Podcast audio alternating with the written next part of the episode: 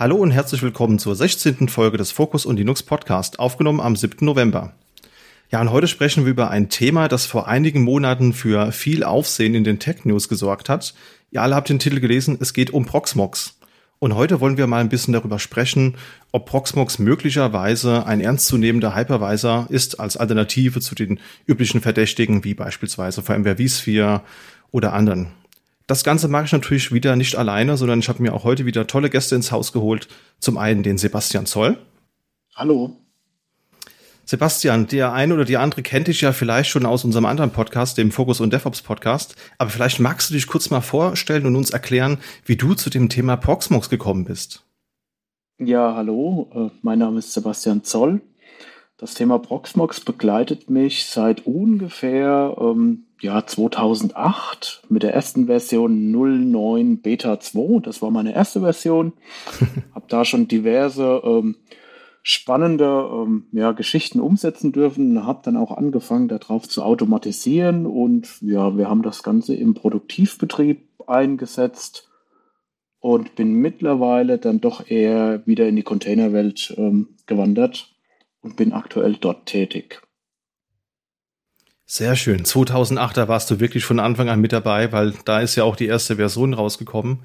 Da bin ich auf jeden Fall sehr gespannt, was wir im Laufe dieses Podcasts von dir hören können. Schön, dass du mit dabei bist. Vielen Dank. Dann haben wir als nächstes den Marc Sauer. Grüß dich. Hallo zusammen, ich bin der Marc. Ähm, ich war auch schon mal hier in einem Podcast mit dabei, so der Serenity OS Folge. Ähm, bin jetzt heute eben hier bei Proxmox mit dabei und kenne Proxmox seit ähm, ungefähr 2017 äh, und habe jetzt bereits äh, auch schon ja, etwas mehr als zweieinhalb Jahre beruflich damit Kontakt gehabt, als auch ähm, hier im Privaten, im Homelab betreibe ich es auch. Von daher hoffe ich, dass ich das ein oder andere zum Betrieb äh, sagen kann. Sehr schön.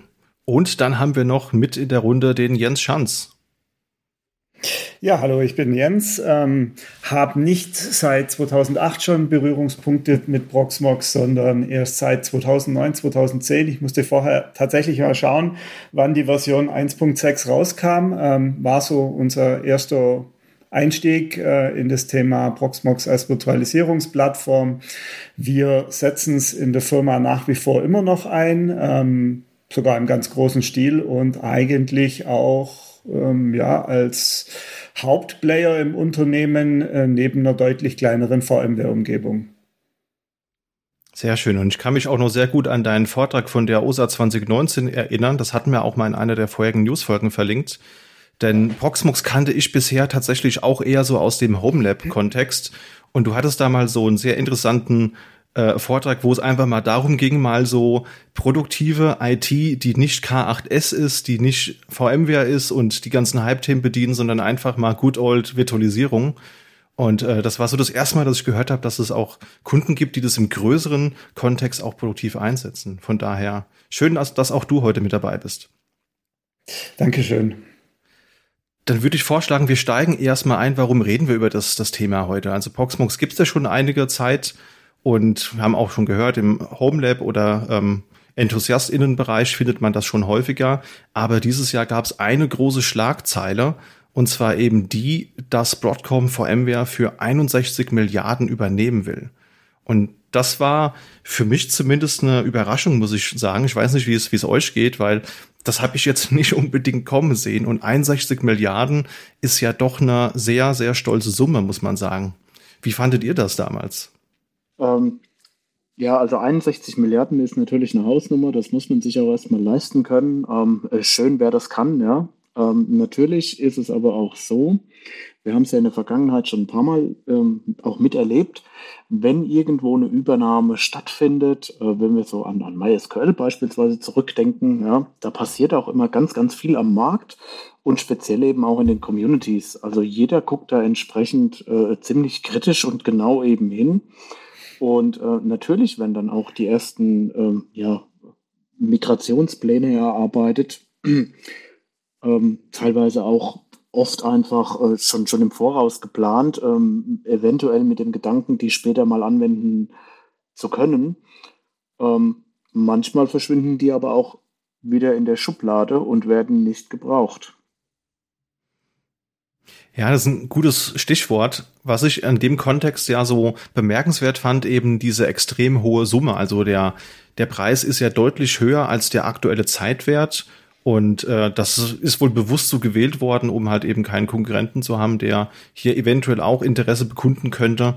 Und in dem Zuge ist natürlich auch direkt mit der Presseankündigung, also wir haben euch auch mal den Artikel und die offizielle Ankündigung verlinkt in den Show Notes, kam zur Sprache, dass natürlich hier auch dann Abo-Modelle in, in Diskussion sind, um diese Kosten, diese Mehrkosten auch wieder auszugleichen.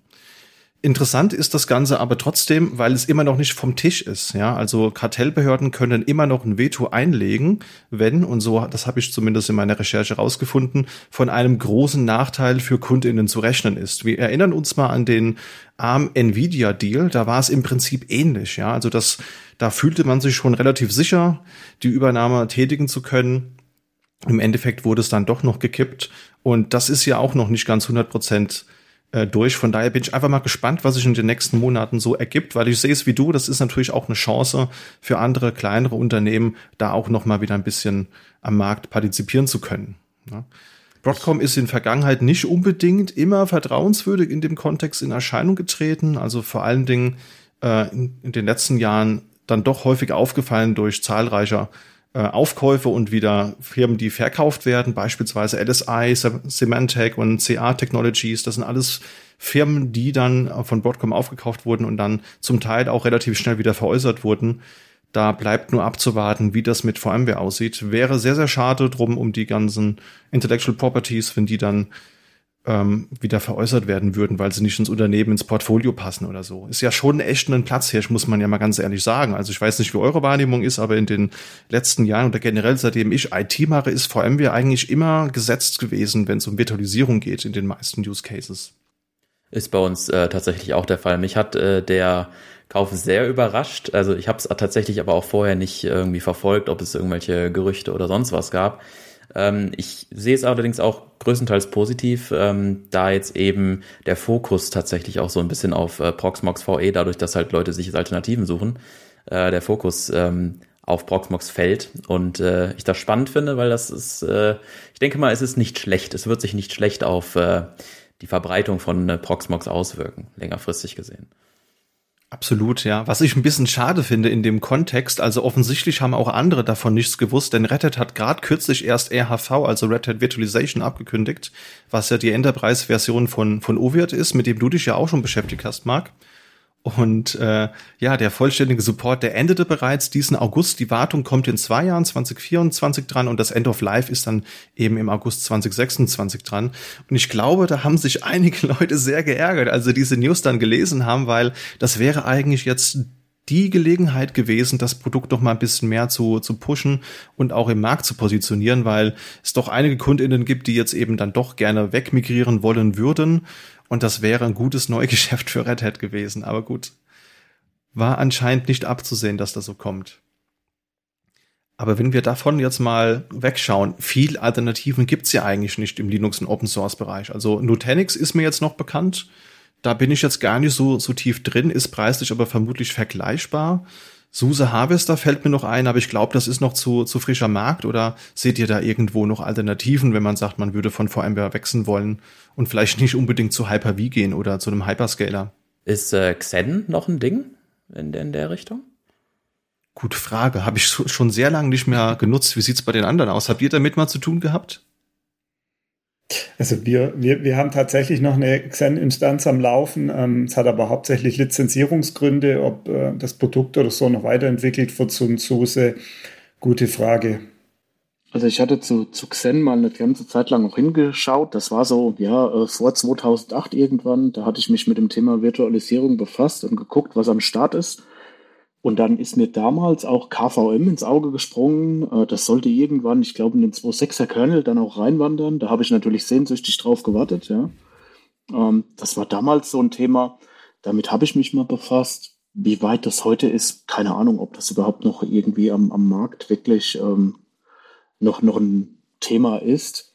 Ähm, was mir noch so einfällt, was momentan als Alternativen dasteht, ähm, wer mich kennt, weiß, ich komme aus dem Red Hat-Umfeld und bin da ziemlich stark äh, zugange. Von daher, ähm, die, die OpenShift-Virtualisierung ist natürlich noch ein Thema, die momentan auch wirklich anrollt. Ja. Da, ähm, das ist definitiv auch noch eine Lösung, die da mit reinspielen könnte. Ja. Diese Folge wurde gesponsert von genau. Was mir auch noch äh, einfällt jetzt, wenn wir schon über Alternativen noch reden, ist Oracle VM Server. Ich mhm, weiß nicht, ob stimmt. das jemand kennt und ob das auch noch geupdatet wird, keine Ahnung. Aber ähm, wir setzen es teilweise ein in einer anderen Umgebung und äh, ich krieg das dann immer noch so am Rande so mit, dass es das auch noch gibt. Stimmt. Da war was, ja. Aber auch Xen genau. ist nicht tot. Also ich kann mich dran erinnern, irgendwo in den letzten zwei, drei Jahren, wo nochmal auf einen Citrix Xen-Server gestoßen zu, zu sein. Also als ich noch größere Homelabs hatte, war das nämlich auch noch eine Alternative für die Leute, die kein E6i benutzen wollten. Da gab es ja auch mal eine Zeit lang in der kostenlosen Version Limitierungen. Und da war das eine gute Alternative. Aber ähm, da habe ich jetzt kein, keine genaue Erinnerung, ob ich das besonders gut wahrgenommen habe oder wie da meine Einschätzung war. Also das gibt's noch, das wird auch noch weiterentwickelt, zumindest sieht die Webseite so aus. Aber weit verbreitet ist es, glaube ich, tatsächlich nicht am Markt. Genau, es gab, gab früher gab es auch mal noch Open Nebula, ähm, aber das habe ich irgendwie komplett vom, vom Schirm verloren. Das Produkt, keine Ahnung, ob das noch aktiv weiterentwickelt wird oder ob das mittlerweile auch eingefroren ist. Ich erinnere mich, die Idee von dem Open Nebula war ja relativ gut, aber als du das erste Mal in die Web-UI reingeklickt hast, äh, ist, ist das halt gnadenlos einfach zusammengebrochen, weil das schlichtweg nicht bedienbar war. Ja, ich glaube, die, die Ansätze waren einfach ein paar Jahre zu früh. Ähm, kam ja dann OpenStack danach, was äh, zumindest da viele Sachen deutlich besser gemacht hat. Ähm, aber ehrlich gesagt habe ich da komplett den Anschluss verloren an das Produkt. Also geben tut's das noch. Ich habe gerade mal parallel geschaut. Die letzte Version ist auch gerade erst vor kurzem rausgekommen. Gibt's also noch, aber ging mir eh nicht. Ich habe das mal gehört, wollte es mir näher anschauen. Meine Tests waren nicht erfolgreich. Dann habe ich es mir nicht angeschaut und dann kam irgendwie OpenStack und das hat mich dann thematisch sowieso erschlagen und dann bin ich dann doch wieder beim üblichen VMware gelandet. Von daher, vielleicht können wir mal in das Thema Proxmox VE einsteigen. Wofür steht das? Was macht das Produkt aus? Marc, erhelle uns. Worum geht es und warum sollten wir uns Proxmox näher anschauen? Ich erhelle euch. Ähm, ja, Proxmox ist letztendlich, oder Proxmox VE muss man sagen, eine Open, eine Open Source Virtualisierungsplattform, welche im Herzen auf äh, Debian basiert. Und da Debian ein, äh, eine Linux-Distribution ist, äh, läuft das Ganze mit äh, KVM. Das heißt, äh, dass es letztendlich im, im Herzen äh, KVM ist. Und äh, was Proxmox letztendlich ist, es sind Zusatzpakete, die ähm, auf einer Debian-Installation äh, basieren und daraus äh, gibt es dann eine Art Toolsammlung. Also es gibt eine API, ein Webinterface, äh, es gibt Storage-Anbindungen ähm, und äh, letztendlich ist es ein, ein Mix aus äh, ja, VM-Verwaltung und eben auch zusätzliche Features, wie zum Beispiel eben diese HA-Fähigkeit, die man dann praktisch unter einem Hut, unter einem oder aus einem Guss verwalten kann. Und ähm, mittlerweile gibt es da ziemlich viel ähm, ja, Krimskrams, mit dem Proxmox sprechen kann. Ähm, zum Beispiel eben viele Storage-Backends, äh, iSCSI, Gluster, NFS, Ceph und so weiter. Äh, ansonsten, was auch noch spannend ist beim Thema Proxmox, ist, dass äh, es LXC-Container wunderbar verwalten kann. Das Ganze gibt seit Version 4. Ähm, Updates zum Beispiel werden über das äh, apt-Repository von Proxmox dann verteilt. Also letztendlich, man merkt ähm, im Kern ist es quasi Debian mit, mit Paketen von Proxmox. Ähm, und dann äh, ist letztendlich auch noch äh, jetzt vor kurzem, also im Vergleich vor kurzem, ähm, Zusatzprodukte wie der Proxmox Backup Server noch dazugekommen, auf den wir aber heute auch noch eingehen werden, ähm, der eben einfaches Backup und Restore von VMs ähm, erlaubt. Und äh, ja, letztendlich ist es das, eine Sammlung von, äh, von Tools und äh, Systemen, um KVM einfacher zu machen. So würde ich es betiteln. Faszinierend, ja. Also ich habe mir das neulich mal wieder angeschaut und es ist wirklich eine schöne GUI, die man benutzen kann. Man kann da VMs anlegen, man kann Container verwalten darüber. Es wird einem wirklich leicht gemacht, in das Thema einzusteigen. Also es hat einen echten Mehrwert. Von daher, da würde mich mal interessieren, was ist denn für euch so der, der Grund oder das Hauptargument für Proxmox gewesen, weswegen ihr euch das näher angeschaut habt? Wie war das bei dir, Marc? Bei mir war das definitiv so die äh, Einfachheit, dass man aus dem Stegreif ähm, letztendlich die ISO runterlädt, äh, auf ein jeweiliges System packt und dann äh, läuft das Ganze. Ähm, das hat mich ziemlich fasziniert, dass ich äh, nach dem Installation-Prozess quasi loslegen konnte und alles schon mit dabei ist äh, in dem Sinne. Ähm, das fand ich äh, ganz toll. Dann äh, auch die ja, einfache Möglichkeit eben äh, Notes zusammenzupacken zu einem Cluster und das ist alles, ist, ist alles sehr ausgereift und wirkt ähm, sehr schön aus einem Guss und das hat mich einfach äh, alles fasziniert und dazu eben halt noch, dass es äh, Open Source ist und so einfach zugänglich, würde ich sagen. Das hat mich da am meisten von am meisten begeistert. Welche Berührungspunkte hast du heute mit dem ganzen Thema noch? Äh, zum einen, also aktuell äh, mein ja, Hauptarbeitgeber setzt das leider nicht ein, produktiv. Mein Ex-Arbeitgeber tut das allerdings. Ähm, und da habe ich quasi äh, auch eine Migration durchgeführt. Äh, da sind wir von Overt nach Proxmox gegangen. Das habe ich äh, initiiert. Ich habe meine Kollegen überredet, lass uns doch mal Proxmox ausprobieren. Ähm, und letztendlich waren sie dann ganz glücklich, als alles lief und äh, haben dann gesagt, ach, das ist ja eigentlich wunderbar, das funktioniert. Und wir haben keine Probleme gehabt, kein gar nichts. Also es lief wirklich immer alles rund. Das habe ich sehr selten bisher gehabt in meiner ganzen, zwar kurzen, aber immerhin äh, IT-Karriere. Ähm, und zum anderen betreibe ich es hier im, im Home Lab, aber auch nur auf einem, auf einem Intel NAC. Also von daher ist das äh, ja mehr so nebensächlich. Aber ich habe, äh, wie gesagt, auch da Migrationsprojekte äh, gemacht mit und waren, wir waren immer alle durchweg zufrieden mit dem Produkt. Wie war das bei dir, Jens? Du hast, glaube ich, auch ein Home Lab, aber du hast natürlich auch beruflich damit zu tun. Genau. Also im, im HomeLab laufen aktuell zwei Proxmox-Systeme, ähnlich wie beim Mark auch auf einem Intel NAC. Ähm, geclustert natürlich, also obendrauf läuft OpenHub als Smart Home äh, Steuerung. Deswegen schätze ich an der Stelle auch so Dinge wie Failover auch zu Hause. Ähm, tolle Sache.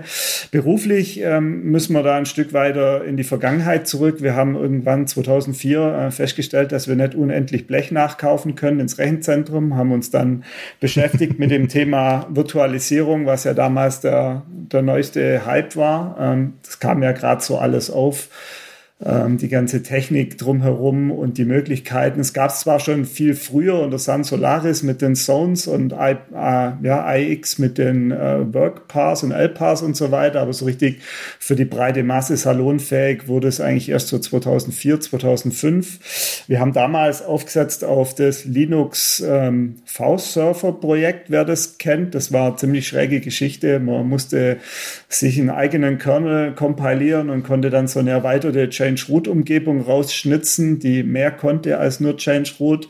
Ähm, lief dann ja, bestimmt vier oder fünf Jahre äh, ganz gut und stabil die ganze Geschichte, hatte aber den Nachteil, dass ähm, ja, es war sehr unübersichtlich. Es gab keine Management-UI. Man, man, konnte zwar die ganzen Container oder die Vorboten der Container konnte man alle von Hand deployen, hin und her schieben, aber der, das ganze Management außenrum hatte dann gefehlt und irgendwann war die Lösung endeffektlich auch erschöpft, weil äh, ja, es einfach keiner mehr durchgeblickt hatte. Wir haben uns dann auf die Suche gemacht, was gibt's für Alternativen. Damals kam auch SUSE mit, mit Xen um die Ecke. Ähm, war auch ganz interessant, äh, hatten wir ein paar Teststellungen am Laufen und sind dann irgendwann aber auf, auf Proxmox gestoßen.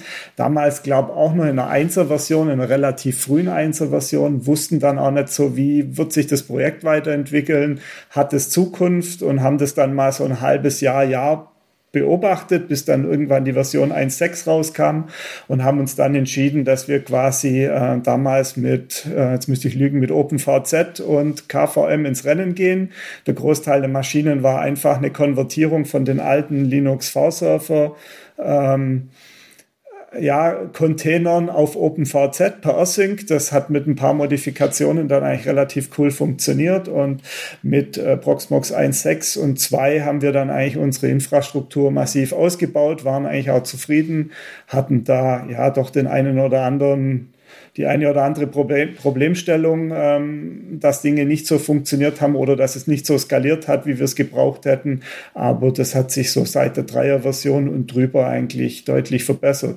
Genau, und seitdem setzen wir es eigentlich in der Firma im großen Stil ein. Wir haben ja momentan so über 80 Root-Surfer äh, im Einsatz über die ganzen Bereiche. Wir hosten über ja, 1200 virtuelle Maschinen auf der ganzen Instanz und ähm, um Mark anzuschließen, es läuft eigentlich richtig gut. Genau. Hintergrund war ähnlich wie beim Mark. Ähm, es ist Open Source. Wir konnten jederzeit in die mitgelieferten, damals glaube Perl-Skripte reinschauen und Dinge auch anpassen, die für uns Probleme gemacht haben. Gerade das Thema Netzwerk war am Anfang etwas holprig. Da musste man das eine oder andere Proxmox-Skript anpassen, ähm, damit es den eigenen Netzwerkwünschen und Bedürfnissen entsprochen hat. Ähm, Genau, aber das waren einfach so die Vorteile. Und es gibt eine API, es gab früher auch schon über die CLI-Tools einen relativ guten Zugang, aber seit es die API gibt, ist es eigentlich wunderbar. Und man kann ähm, ganz wunderbar damit automatisieren und die Systeme provisionieren, verschieben, managen, sodass eigentlich alle unsere Anforderungen an so ein System erfüllt sind. Genau, und wie ich es auf meiner Präsentation ähm, ja auch schon gesagt habe, es ist ein System, es basiert auf ja, Standard Unix und Linux Techniken. Jeder, der sich so mit dem Standard auskennt, wird sich sofort zurechtfinden. Es ist ein Standard Linux Kernel mit KVM und äh, LXC mittlerweile. Ähm, es sind drunter liegen irgendwelche ähm, LVM Techniken, wo man ganz traditionell managen kann. Man kann Speicher einbinden, jeder Komplexitätsklasse, ob es ein einfaches NFS ist oder ein wirklich kompliziertes ähm, ja, Ceph-File-System. Von daher, es bietet so für alles was, vom Homelab bis zu einer Riesenumgebung, die man im Enterprise-Umfeld fahren kann. Und es kann, glaube ich, auch mittlerweile mit ZFS umgehen. Ne? Wenn man lokale Disks oder SSDs hat, dann kann man da auch einen ZFS-Pool bauen, glaube ich, gelesen zu haben. Genau. Ja. Das ist natürlich auch sehr, sehr verlockend, weil ZFS ja auch rein architektonisch betrachtet ein sehr, sehr interessantes und sehr schönes, performantes Dateisystem ist kann ich mir gut vorstellen, dass das eine gute äh, Option ist. Kann natürlich nicht vielleicht unbedingt mit so einem All-Flash Visan mitteilen, wobei da müsste man, glaube ich, auch mal mit Benchmarks rangehen, aber ist, glaube ich, nichtsdestotrotz eine sehr interessante Lösung.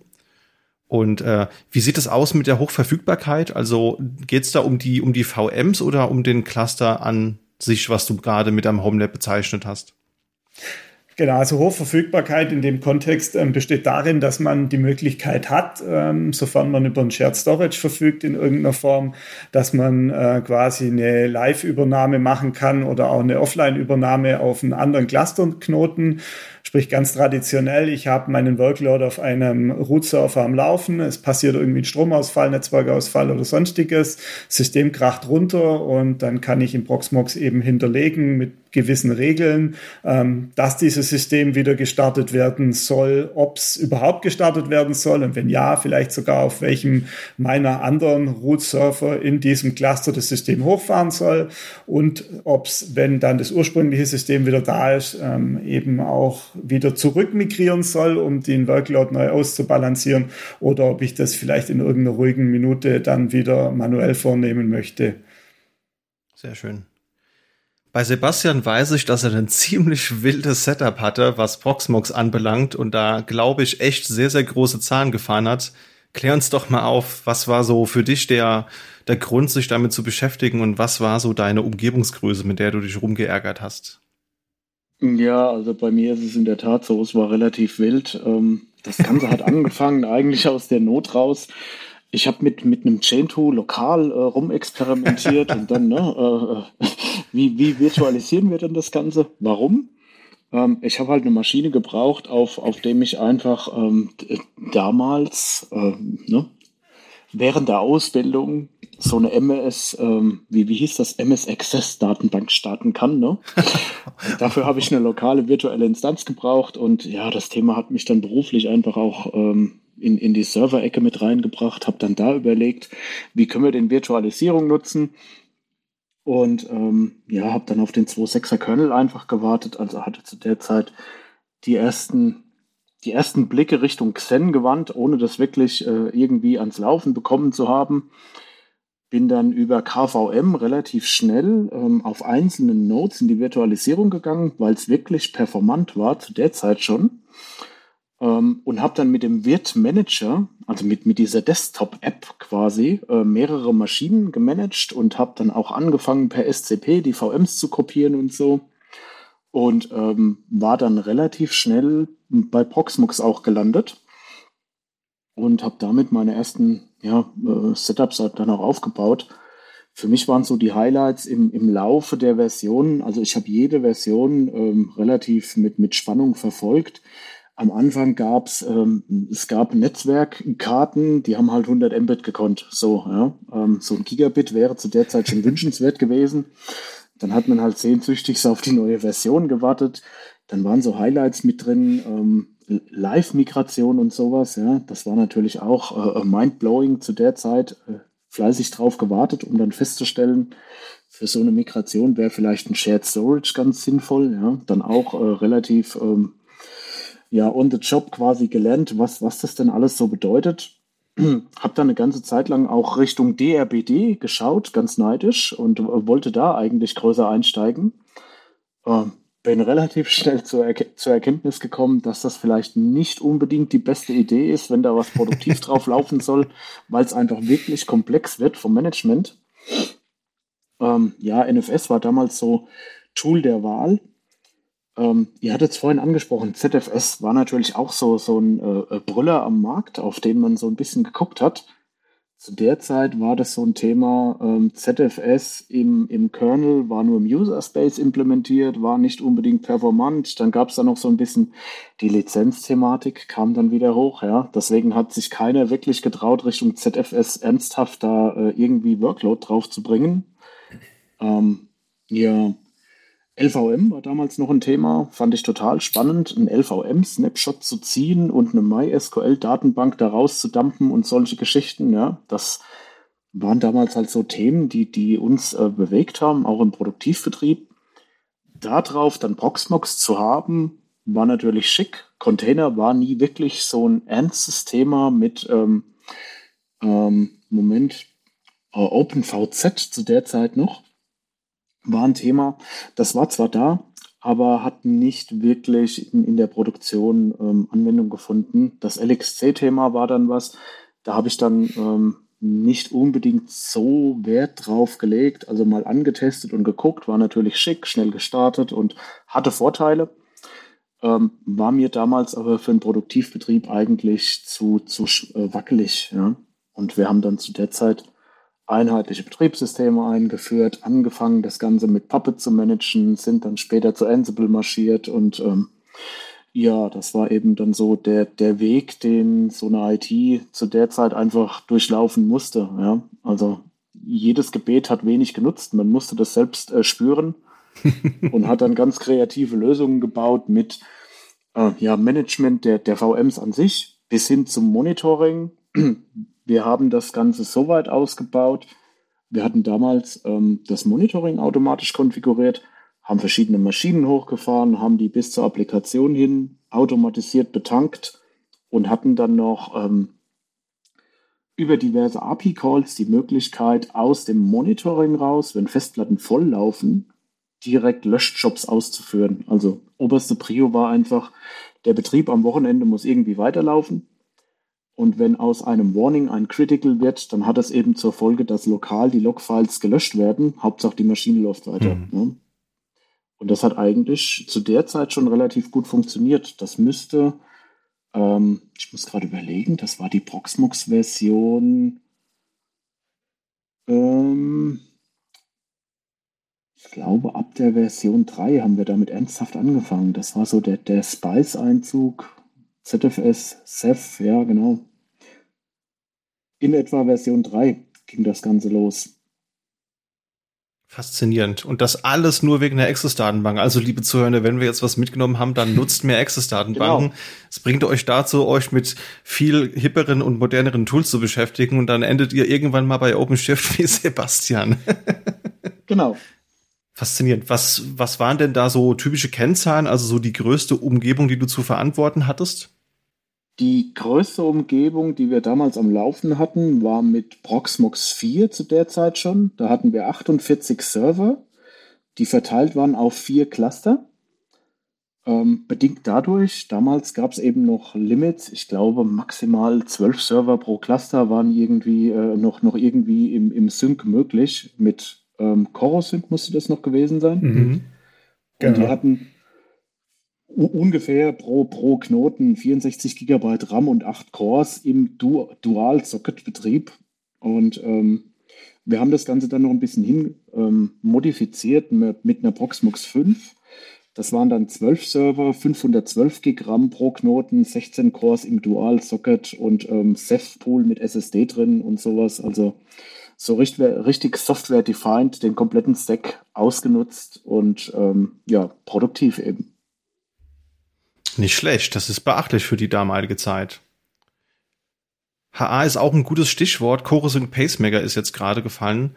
Ähm, das ist genau der Cluster-Stack, den man auch bei Red Hat, SUSE oder bei anderen Distros bekommen kann, womit manche ihre Datenbanken oder Anwendungen hoch verfügbar machen. Das wird hier halt eben im größeren Stil für den Clusterbetrieb genutzt. Das heißt, ähm, Proxmox nutzt dann auch den Kommunikationsstack, den Chorusing bietet und hat auch, glaube ich, noch so ein verteiltes Dateisystem, oder? Irgendwas habe ich da gehört. Worum ging es da nochmal? Letztendlich geht es darum, dass du die, ähm, insofern ich das äh, mitbekommen habe bisher, äh, die VM-Konfigurationsdateien, dass die im Cluster bekannt gemacht werden, dass jeder Clusterknoten da auf dem gleichen Stand ist. Und dafür haben sie eben dieses äh, Proxmox, ich kann dir gerade gar nicht genau den Namen sagen, aber Proxmox File System oder sowas, oder Cluster File System sogar, ähm, nutzen sie dafür. Also ich hatte das damals genutzt. Ich habe meine äh, die, die Backups der VM-Konfiguration habe ich direkt über das Dateisystem äh, im Prinzip gesichert mit einem Async-Job. Und ähm, was wir damals gemacht haben, war folgendes. Wenn wir eine neue Cluster-Version hatten, dann haben wir die, ähm, die Dateien abgezogen, also die Maschinen-Configs, haben die auf dem neuen Server eingespielt, haben die NFS-Volumes quasi direkt äh, in, in beiden Seiten mit drangehangen und haben auf der einen Seite die VMs abgeschaltet, Config eingespielt und auf der anderen Seite angestartet. Somit haben wir ganze VMs quasi migrieren können. Das war damals so ein kleiner Trick, den man nutzen konnte das hat auch wunderbar funktioniert, wenn man äh, die ganzen Proxmox-Surfer so wie wir an der SAN hängen hatte. Dann hatte man einfach äh, die Loons an mehrere Systeme hingehängt und konnte dann mit minimaler Downtime einfach auf der einen Seite das Ding stoppen und auf der anderen Seite sofort wieder hochfahren und es war im Endeffekt wie ein Reboot und es lief sofort auf einer neuen Cluster-Version weiter. Sehr praktisch. Was ich hier in unseren Notizen auch gerade noch finde, ist, wir haben hier prinzipiell die Möglichkeit, Network Bridges zu benutzen und es gibt aber auch alternativ noch die Open vSwitch Implementation, womit wir sogar VX-LANs nutzen können und, und das ist vielleicht auch nochmal ein ganz nettes Argument und eine ganz gute Überleitung für das nächste Thema, äh, Argument Proxmox zu nutzen gegenüber einer, einer anderen kommerziellen Lösung. Wir haben eine integrierte verteilte Firewall und haben auch sowas wie Microsegmentation. Das sind ja eigentlich so Features, die muss man sich teuer erkaufen erstmal, indem man zum Beispiel im vSphere-Umfeld ist NSX eine sehr beliebte Lösung, die auch sehr gut ist, aber natürlich auch ja, kostentechnisch nicht ganz unerheblich ist, würde ich jetzt mal sagen. Habt ihr damit mal gearbeitet mit den verteilten Firewalls? Also wir, wir hatten es mal im Einsatz, also vielleicht erstmal noch mal kurz zurück zu den Network Bridges und äh, zu OpenV-Switch. Ähm, also die Empfehlung, also man kann natürlich alles machen. Durch das, dass man Zugriff hat auf das Root-System und das Linux, ähm, kann man mehrere Bridges anlegen. Man kann viele abgefahrene Dinge tun, aber ich glaube, die offizielle Empfehlung geht immer noch dahin zu sagen, äh, nur die Default-Bridge zu nehmen und alles darüber abzubilden. Wir haben das bei uns auf Netzwerkebene äh, quasi gelöst. Wir haben einfach diesen ganzen Root-Surfern äh, mehrere VLANs über Netzwerk äh, hingeworfen. Es läuft im Endeffekt eines ähm, Untagged, äh, wo die ganze Root-Umgebung drin läuft und auf das oben drauf gesteckt sind sehr, sehr viele getaggte VLANs, die dann im Endeffekt von den einzelnen VMs anzogen werden und sich dadurch auch abseparieren.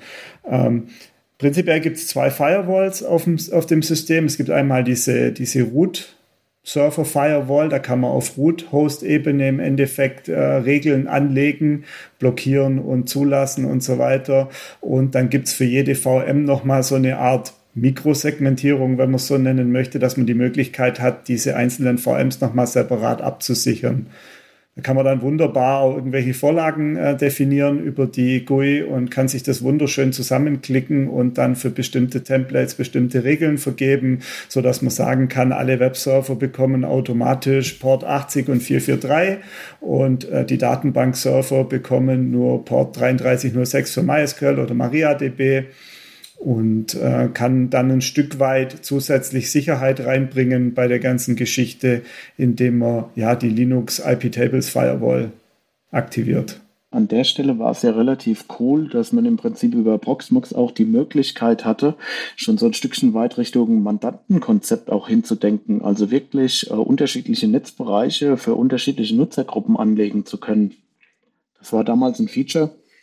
Ähm, ja, war am Markt äh, sicherlich auch äh, gesucht und ähm, auf jeden Fall hilfreich an der Stelle.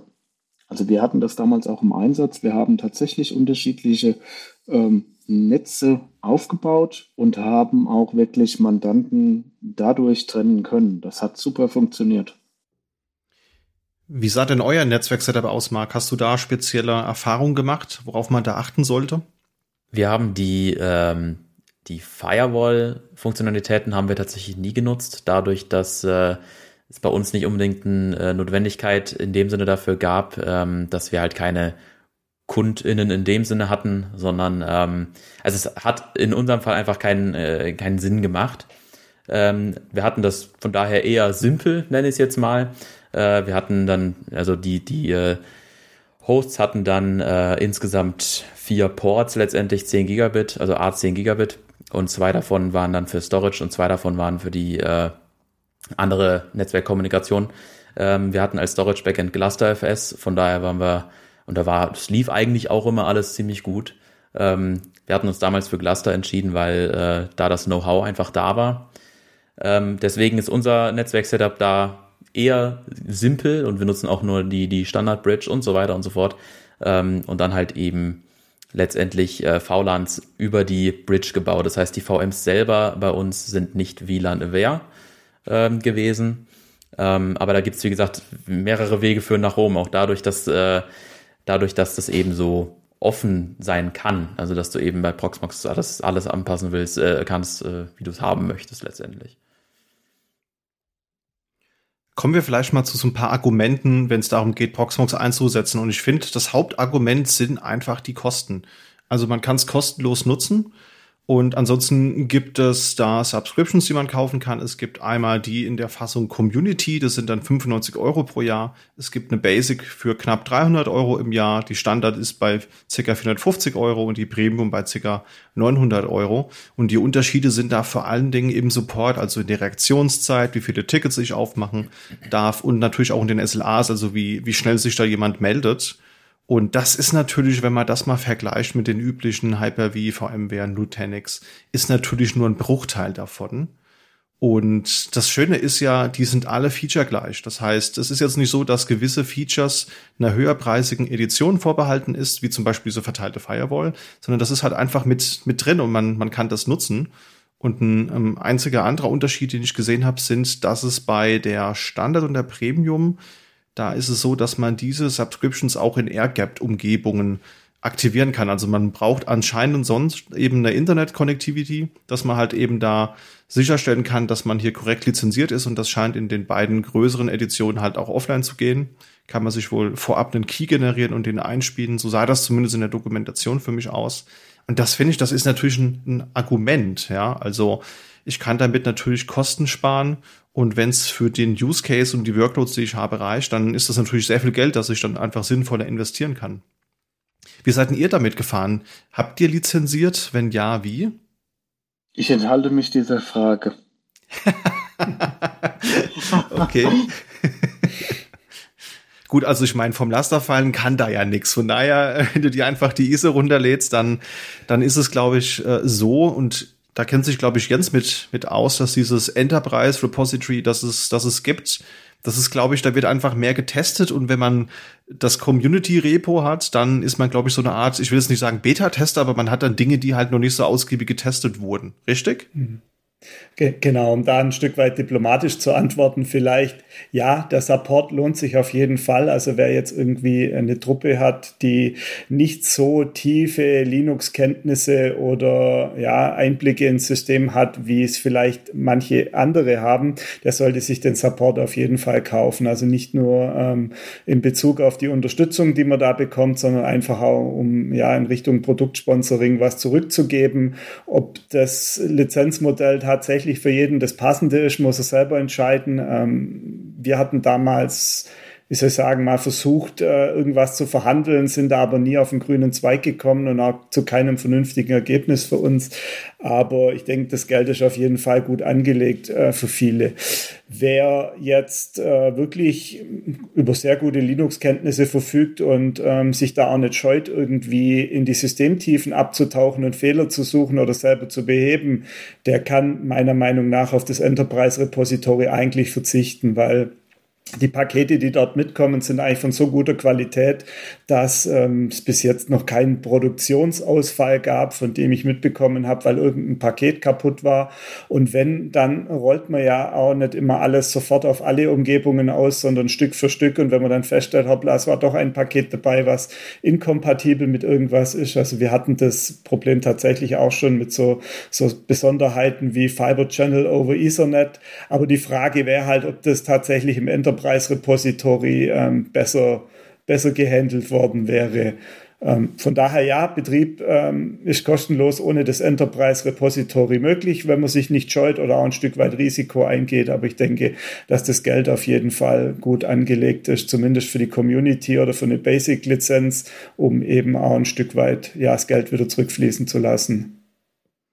Und ich finde das auch sehr bezeichnend, dass man das produktiv benutzen kann, ohne diese Subscription zu erwerben. Also ich meine, das würdest du ja nicht machen, wenn du damit schlechte Erfahrungen gemacht hast. Das heißt also im Endeffekt, die Qualität des Produkts ist so gut, dass man im Endeffekt auch ohne damit fahren kann. Und ich finde, da sind die Informationen im Netz auch immer so ein bisschen fadenscheinig. Also ich habe zum Beispiel in der Recherche zur Vorbereitung äh, keine klare Aussage gefunden, dass das auch ohne funktioniert. Also das liest sich natürlich auf der Seite immer so, als wäre es doch sehr empfehlenswert, äh, eben da eine Lizenz zu, zu kaufen, aber es steht nirgendwo, dass es auch theoretisch ohne äh, geht. Das muss man sich dann in Foren irgendwie erlesen oder Leute fragen.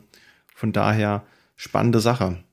Bei uns ist es so, wir hatten auch, äh, wir hatten leider nie eine Lizenz. Ich habe immer versucht zu überreden, weil ich das auch wichtig finde. Ähm, äh, Proxmox äh, letztendlich oder die, die Firma dahinter, die diesen Support, die Proxmox Server Solutions GmbH, glaube ich, ist es, ähm, dass man die unterstützt und äh, für die tolle Produktqualität letztendlich dann auch natürlich dann äh, auch ähm, ja letztendlich dafür bezahlt. Wir hatten tatsächlich äh, auch eben nie diese Enterprise Repositories in Benutzung und ähm, sind bei bisher keinem äh, Upgrade äh, auf irgendwelche Fehler gestoßen, die darauf da, da zurückführen könnten, dass es da einen Bug oder sonst was gab. Ähm, von daher, also die Produktqualität ist wirklich auf einem hohen Niveau. Das sind zumindest äh, die Erfahrungen, die ich bisher gemacht habe. Aber es gleicht sich ja anscheinend hier in der Runde ab. Okay. Wenn man bedenkt, wie viele Systeme eigentlich geupdatet werden müssen oder wie viele mittlerweile unterwegs sind, ist es schon erstaunlich, dass es so wenig Probleme gibt, weil ähm, ich gehe davon aus, dass doch jeder sich selber ein Stück weit ein Konstrukt zusammenbastelt und dass das dann tatsächlich alles reibungslos auch geupgradet werden kann. Auch die Zwischenversionen von einer 7.0 auf eine 7.3 oder so ähm, ist dann schon beeindruckend, ja. Was könnt ihr generell zu den Upgrades sagen? Ist das wie bei einer klassischen Debian-Maschine, man macht sein Upgrade Update, Upgrade Dist Upgrade und äh, ändert in der Sources List einfach das Release oder gibt es da nochmal Dinge, die speziell zu beachten sind? Also du kannst, ähm, jetzt gehen wir mal erstmal von einem Minor-Upgrade aus. Äh, letztendlich ist es so, dass du, ähm, dass Proxmox da zumindest im, im, im Webinterface einen Weg anbietet, äh, wenn du dort eben das auf Upgrade klickst, du hast, beziehungsweise du hast eine Übersicht äh, deiner Pakete und der aktuellen Version beziehungsweise der Version, die gerade available ist. Ähm, dazu macht das Node letztendlich nur ein apt-Update im Hintergrund. Ähm, und du hast dann eben diese Liste und du kannst eben dann auf Upgrade klicken und letztendlich öffnet sich dann aber eine Konsolenverbindung äh, oder eine Bash äh, über äh, den Browser auf deinem Node und da ist dann der Befehl quasi schon drin und dann läuft das durch. Es ist quasi ein Up äh, Upgrade, was letztendlich im Hintergrund läuft dadurch, dass eben die Updates und alles, äh, jegliche Softwarekomponenten von Proxmox in äh, Debian, also in DEP-Paketen drin sind, ähm, ist der Upgrade-Prozess dadurch eigentlich relativ easy, finde ich. Also so allgemeingültig würde ich sagen, ähm, ich mache das Proxmox-Thema oder hatte das äh, ja auch eine ganze Zeit lang gemacht. Da kann ich eigentlich nur empfehlen, idealerweise eins, zwei Systeme aus einem bestehenden Cluster rauszunehmen, einmal komplett sauber neu durchinstallieren und dann entsprechend die VM-Configs rüber kopieren und dann wieder in Betrieb nehmen. Also so eine Soft-Migration der VMs dann auf einen neuen Cluster zu machen. Ähm, war eine Variante, die für mich persönlich viel besser funktioniert hat, wie die Upgrades zu machen. Speziell die Umstellung ähm, CoroSync äh, war so ein Thema da lief dann beides gleichzeitig, hat beides aufs Dateisystem geschrieben, war eher unlustig. ähm, ja, wer es mitgemacht hat, ähm, äh, lacht, lacht, nicht mehr drüber. Ähm, von daher war sehr, sehr schmerzhaft, muss ich sagen. Und an der Stelle ähm, hätt, hätten wir das von Anfang an so gemacht, äh, nur die VMs auf eine neue Cluster, auf einen neuen, frischen Cluster rüber zu migrieren, hätten wir uns viel Stress und Ärger gespart. Von daher meine Empfehlung wäre, kein Upgrade zu machen, sondern jeweils neue VMs zu installieren und die Migration so rum anzugehen. Jens, du kannst jetzt noch das Ruder in, in eine Richtung hauen. Haben die Upgrades bei dir funktioniert oder bist du auch eher so Team Neuinstallation? Ähm, es kommt drauf an, also ähm, natürlich. was, was der Sebastian gesagt hat bezüglich Chorosync, also ich, ich musste gerade schmunzeln, was die Version 2.3, also von 2 auf 3 oder von 3 auf 4, irgendwann gab es tatsächlich mal so eine schräge Idee, wie man äh, den Cluster zur Laufzeit eine Major-Version hochheben kann. Ähm, nein, würde ich persönlich nicht mehr machen, auch wenn es, glaube für jede Version weiterhin diese Upgrade-Skripte gibt. Also ich habe mir letztens das von 6 auf 7 angeschaut und dann beschlossen im Homelab, nein, ich nehme mir tatsächlich mal einen, einen ruhigen Sonntag und mache es genauso, wie der Sebastian beschrieben hat. Ähm, was man durchaus äh, upgraden kann äh, zur Laufzeit sind die Minor-Versionen. Das funktioniert eigentlich nahezu immer reibungslos, nahezu immer reibungslos insofern, als dass bei viele Dinge eben doch ein Reboot von dem System notwendig ist, weil ansonsten irgendwelche Kommandos nicht mehr funktionieren. Das heißt, dessen sollte man sich bewusst sein, dass wenn man äh, die Proxmox-Version von einer 7.0 auf eine 7.1 hebt oder auf eine andere Miner-Version hebt, dass anschließend ein Neustart von dem Root-Server notwendig ist. Meistens kommt ein neuer Kernel mit, das bedingt sowieso einen Neustart, aber oftmals ist es so, dass die Tools irgendwelche Interfaces gegenüber dem Kernel ändern, dann kann man plötzlich keine LXC-Container mehr deployen oder keine KVMs mehr stoppen und starten oder verschieben und dann wird's ziemlich eklig. Von daher, man soll das kontrolliert machen und unter Kontrolle haben, genau. Das wäre jetzt auch meine nächste Frage gewesen. Gibt es da irgendeine Aussage, welche Releases noch supported werden? Also muss man immer auf die neueste Hauptversion gehen, wenn sie denn dann rauskommt, oder wird die, die letzte Minor-Version vom vorherigen Major dann noch eine Weile mit unterstützt? Also grundsätzlich von dem, ähm, was ich aus der Erfahrung mitgenommen habe, ist folgendes. Äh, Proxmox orientiert sich sehr, sehr stark an den Debian-Releases. Ähm, und wenn das neue Debian-Release kommt, dann dauert es oft auch nur äh, eine relativ kurze Zeit, bis Proxmox im Prinzip mit der neuen Version nachzieht. Von daher, ähm, ja, das ist so aus der Erfahrung raus. Aber viel mehr kann ich da leider nicht dazu sagen. Gut, ich meine, im Endeffekt, die Neuinstallation ist ja relativ schnell gemacht, wie ihr gerade beschrieben habt. Ne? Man hat ja das Cluster-File-System, wo viele Dinge drauf liegen. Im Idealfall hat man ja auch ein Shared Storage. Ja? Also Virtualisierung ohne Shared Storage ist ja auch eher so, wie mache ich mein Leben spannender. Von daher sollte das ja eigentlich nicht so ein großes Problem sein, das umzuziehen. Und ähm, bei klassischen Servern habe ich da auch gemischte Erfahrungen gemacht. Also manchmal ging das sehr, sehr gut und so manches Upgrade auf eine neue Hauptversion unter Debian-basierten Distributionen hat mir dann so viel zerschossen. Da war ich dann doch ganz dankbar, ausnahmsweise mal ein Snapshot oder ein Backup gemacht zu haben. Von daher. Und äh, da ist Backup auch ein gutes Stichwort, denn es gibt ja auch noch den Backup-Server. Ihr hattet ja schon ein bisschen gesagt, was der so kann. Wenn man jetzt Backup und Virtualisierung hört, dann denken die meisten, User an so Dinge wie Veeam beispielsweise. Oder viele denken auch an die vSphere ähm, Backup Appliance, die es mal eine Zeit lang gab. Die wurde ja mit 6.5 ähm, abgekündigt oder andere Backup Software. Wie würdet ihr so einer Person beschreiben, was da jetzt der große Unterschied gegenüber beisp beispielsweise Veeam wäre?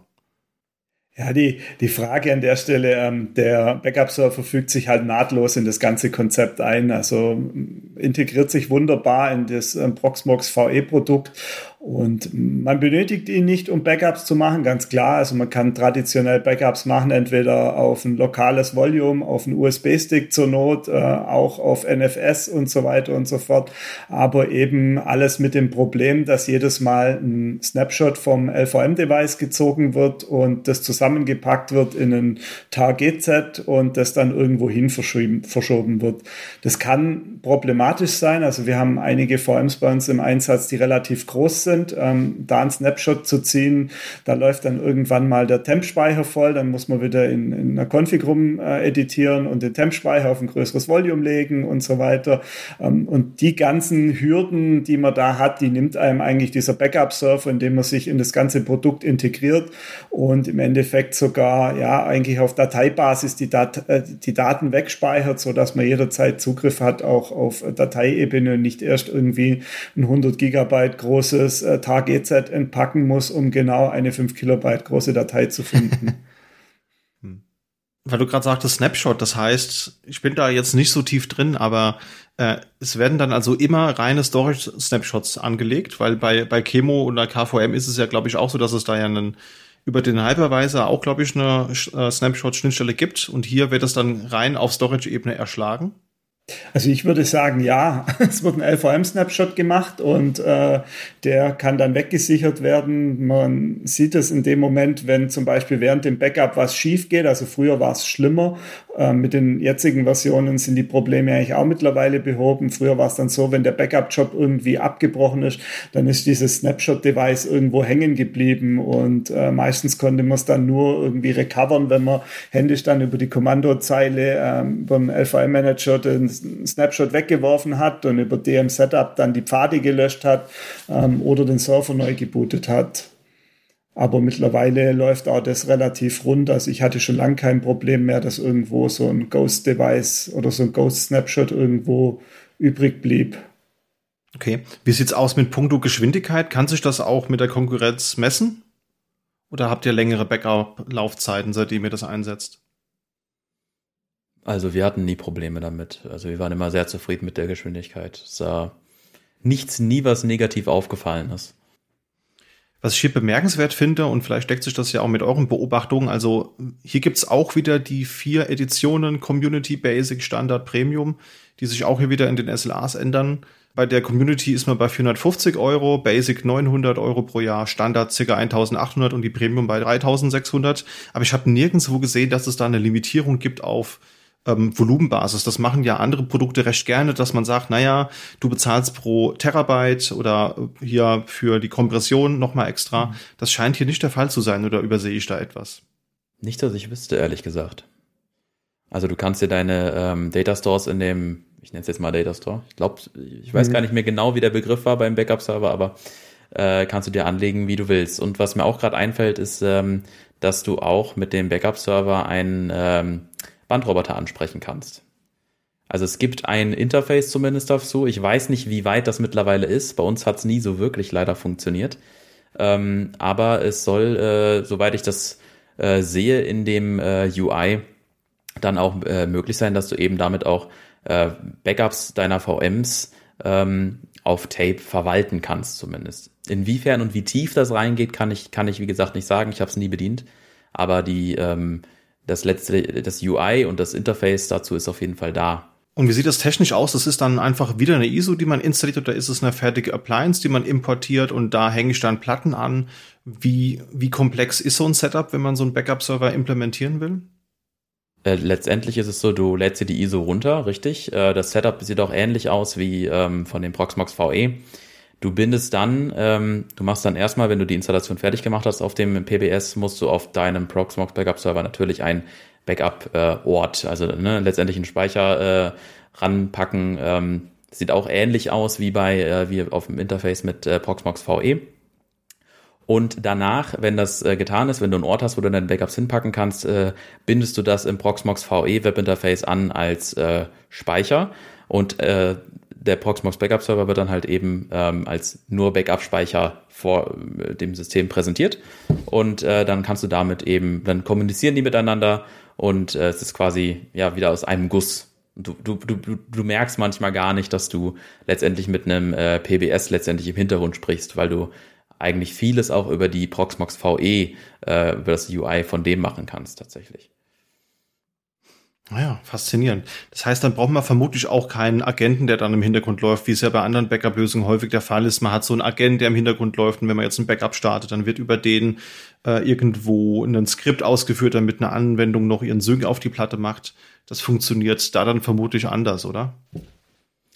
Äh, soweit ich das verstehe, machen die das, also soweit man den, den Logs ja auch erkennen kann, äh, läuft das auch über Snapshots mit äh, auf QCode 2 Ebene oder sonst was. Äh, jedenfalls brauchst du keinen äh, Agenten, ja. Sehr schön. Klingt auf jeden Fall nach einer guten Alternative, die auch noch kostengünstig ist. Nichtsdestotrotz scheint es aber auch nie zu geben, ähm, Proxmox auch in eine andere Backup-Lösung zu integrieren. Ich habe jetzt auch hier bei der Vorbereitung gesehen, es gibt einen POC für eine Veeam-Integration. Zwar ist es da so ein RD-Forum von Veeam, das ich da gefunden habe, das das beschrieben hat vor anderthalb Jahren. Das scheint zu funktionieren, ist natürlich nicht supported. Ja. Also man kann den Veeam Agent wohl augenscheinlich auch auf Proxmox VMs ausrollen und dann da Backups eben machen. Ist natürlich, glaube ich, für die Kundinnen interessant, wo das Tooling schon gesetzt ist. Ja, also wenn die Backup-Lösung schon vorher da war und man sich jetzt entscheidet, den Hypervisor zu wechseln, dann kann man es eben über die Art und Weise vielleicht mal betrachten. Könnt ihr gerne mal reingucken, ist in den Show Notes verlinkt. Okay, soweit alles schön, alles gut. Das klingt ja stimmig, aber ich habe mal so ein paar übliche Fragen gesammelt, die man so hört von Leuten, die noch nie von Proxmox gehört haben oder das noch nie angewandt haben. Und so die erste Frage, die sich mir so stellt, ist, was betreibt ihr denn da für Anwendungen drauf? Also so Anwendungen mit Zertifizierungsanspruch, sowas wie eine SAP-Datenbank oder wie eine Oracle-Datenbank. Was betreibt ihr da so mit? Grundsätzlich würde ich auf einem Proxmox eigentlich alles betreiben, äh, was es irgendwie gilt zu virtualisieren. Ich muss mir natürlich darüber bewusst sein, ähm, welches Support-Level ich im Unternehmen brauche. Ja? Also in einem Unternehmen, in dem ich äh, auf eine Proxmox-Lösung setze, stelle ich jetzt die Vermutung an, werde ich in meiner Applikation wahrscheinlich äh, keinen äh, äh ja, 100% Support oder nicht den Anspruch haben, äh, da entsprechend hundertprozentigen Support zu bekommen. Ich denke, einiges geht vielleicht auch ähm, viel dann in, in Kommunikation mit dem Produkthersteller, sprich das Produkt, das in der VM läuft, ähm, einfach das klar und offen zu kommunizieren, dass es sich um einen KVM-Host handelt. In Richtung OpenShift gedacht, ähm, würde ich vermuten, bei einem KVM-Unterbau mit Proxmox äh, wird supporttechnisch wahrscheinlich eher dünn Wahrscheinlich lässt sich das, äh, das, das Problem auch entsprechend mit äh, finden und, die, und identifizieren, aber um dann im Prinzip darauf wieder ähm, ja, äh, Forderungen stellen zu können oder so, ähm, wird natürlich schwierig. Von daher kommt es ein Stückchen weiter auf das Umfeld dann auch an, ähm, wo das Ganze eingesetzt wird. Wie sieht das bei euch aus, Jan? Sie habt ja bestimmt einen riesigen Zoo an verschiedenen Applikationen und ich glaube, so Dinge wie ERP-Systeme und so gibt's bei euch sicherlich auch, oder? Genau, gibt's tatsächlich. Also wir haben, wir haben das ungeheure Glück, dass wir zu 80 Prozent unser eigener Softwarehersteller sind. Das heißt, wir haben ähm, die, ja, die Großzahl der, der ja, Programme und Applikationen, die wir einsetzen, die entwickeln wir selber auf einem äh, Java-Stack äh, mit dem ganzen Ökosystem außenrum und haben natürlich dadurch den Vorteil, dass kein Hersteller dahinter sitzt, der sagt, äh, dafür gibt es jetzt keinen Support in der Konstellation. Ähm, wir haben auch Kaufsoftware auf Proxmox virtualisiert, einfach weil wir es uns zutrauen und äh, sagen, wenn da etwas schief geht, dann liegt es eigentlich weniger an der Virtualisierung oder an dem Linux, auf dem das läuft, sondern es ist tatsächlich ein Applikationsproblem und diese Konstellation haben wir eigentlich in allen Bereichen, dass sobald irgendwas ganz arg schlimm schief geht, dass keiner so richtig helfen kann, weil irgendeinen Fehler findet man immer, warum irgendwas nicht geht. Und sei es nur, dass es auf einer Hardware läuft, die nicht zertifiziert ist vom Hersteller oder komischerweise nicht mehr zertifiziert ist. Ähm, von daher haben wir gesagt, das Risiko gehen wir ein, weil einfach die Vorteile überwiegen. Wir haben die ganzen Applikationen in der VM stecken, können die verschieben, können die migrieren, können das Blech drunter austauschen und im Großen und Ganzen ähm, hatten wir eigentlich jetzt in den letzten 10, 12 Jahre noch nie den Fall, dass irgendwo wir an den Punkt gelangt sind und ein Hersteller gesagt hat, ja, es läuft auf äh, Proxmox oder auf Linux unter einer Virtualisierung, wir supporten euch nicht mehr, sondern ähm, hat eigentlich alles immer wunderbar funktioniert. Wir haben sogar an einigen Standorten ähm, Windows-Server unter Proxmox am Laufen. Wir haben in unseren Logistikzentren im Ausland haben wir ein kleines Rechenzentrum und äh, müssen da auch Workload virtualisieren, der halt so für Offline-Themen notwendig ist, wie Domain-Controller, DNS-Server und so weiter irgendwelche Druckserver und äh, da haben wir sogar die Kollegen überzeugt, dass Proxmox eine gute Plattform darstellt, um auch Windows-Server laufen zu lassen. Da gibt's ja dann, glaube ich, die Virt.io-Treiber, die auch so aus dem KVM-Feld äh, kommen, die man dann einfach eins zu eins benutzen kann. Also das, was RHV bereitgestellt hat, das läuft da ja vermutlich eins zu eins H genauso, nehme ich mal an. Genau, der, der einzige Stolperstein an der ganzen Geschichte ist, dass man zum Booten zwei CDs einlegen muss. Einmal die Windows Server CD und einmal diese Word.io-Treiber, ähm, um dann die Devices durchzumappen. Und man muss bei der Windows-Installation, glaube ich, irgendwie F7 oder F9 drücken und die zusätzliche Quelle auswählen. Und dann kann man die Treiber installieren und danach läuft eigentlich das Windows reibungslos und lässt sich genauso snapshotten wie in Linux und genauso wieder herstellen, verschieben. Live Migration klappt. Äh, eigentlich alles tolle Sache. Das bringt mich direkt zur nächsten Frage. Äh, Gibt es denn sowas wie, wie Templates? Weil das, das schreit jetzt ja nach so einem Golden Image, dass man einfach mal so baut. Man sagt, man hat so eine Basisinstallation vom Windows-Server mit den Treibern und dann deployt man das einfach nur, wie man es ja auch von anderen Hypervisern kennt. Gibt's das auch? Also es gibt eine Template-Möglichkeit ähm, sowohl für LXC als auch für KVM. Es gibt sogar äh, vorgefertigte Templates, die man über Proxmox die GUI runterladen kann, um sich den Einstieg in diese LXC-Welt zu erleichtern. Oder auch ähm, für KVM müsste sowas auch zur Verfügung stehen.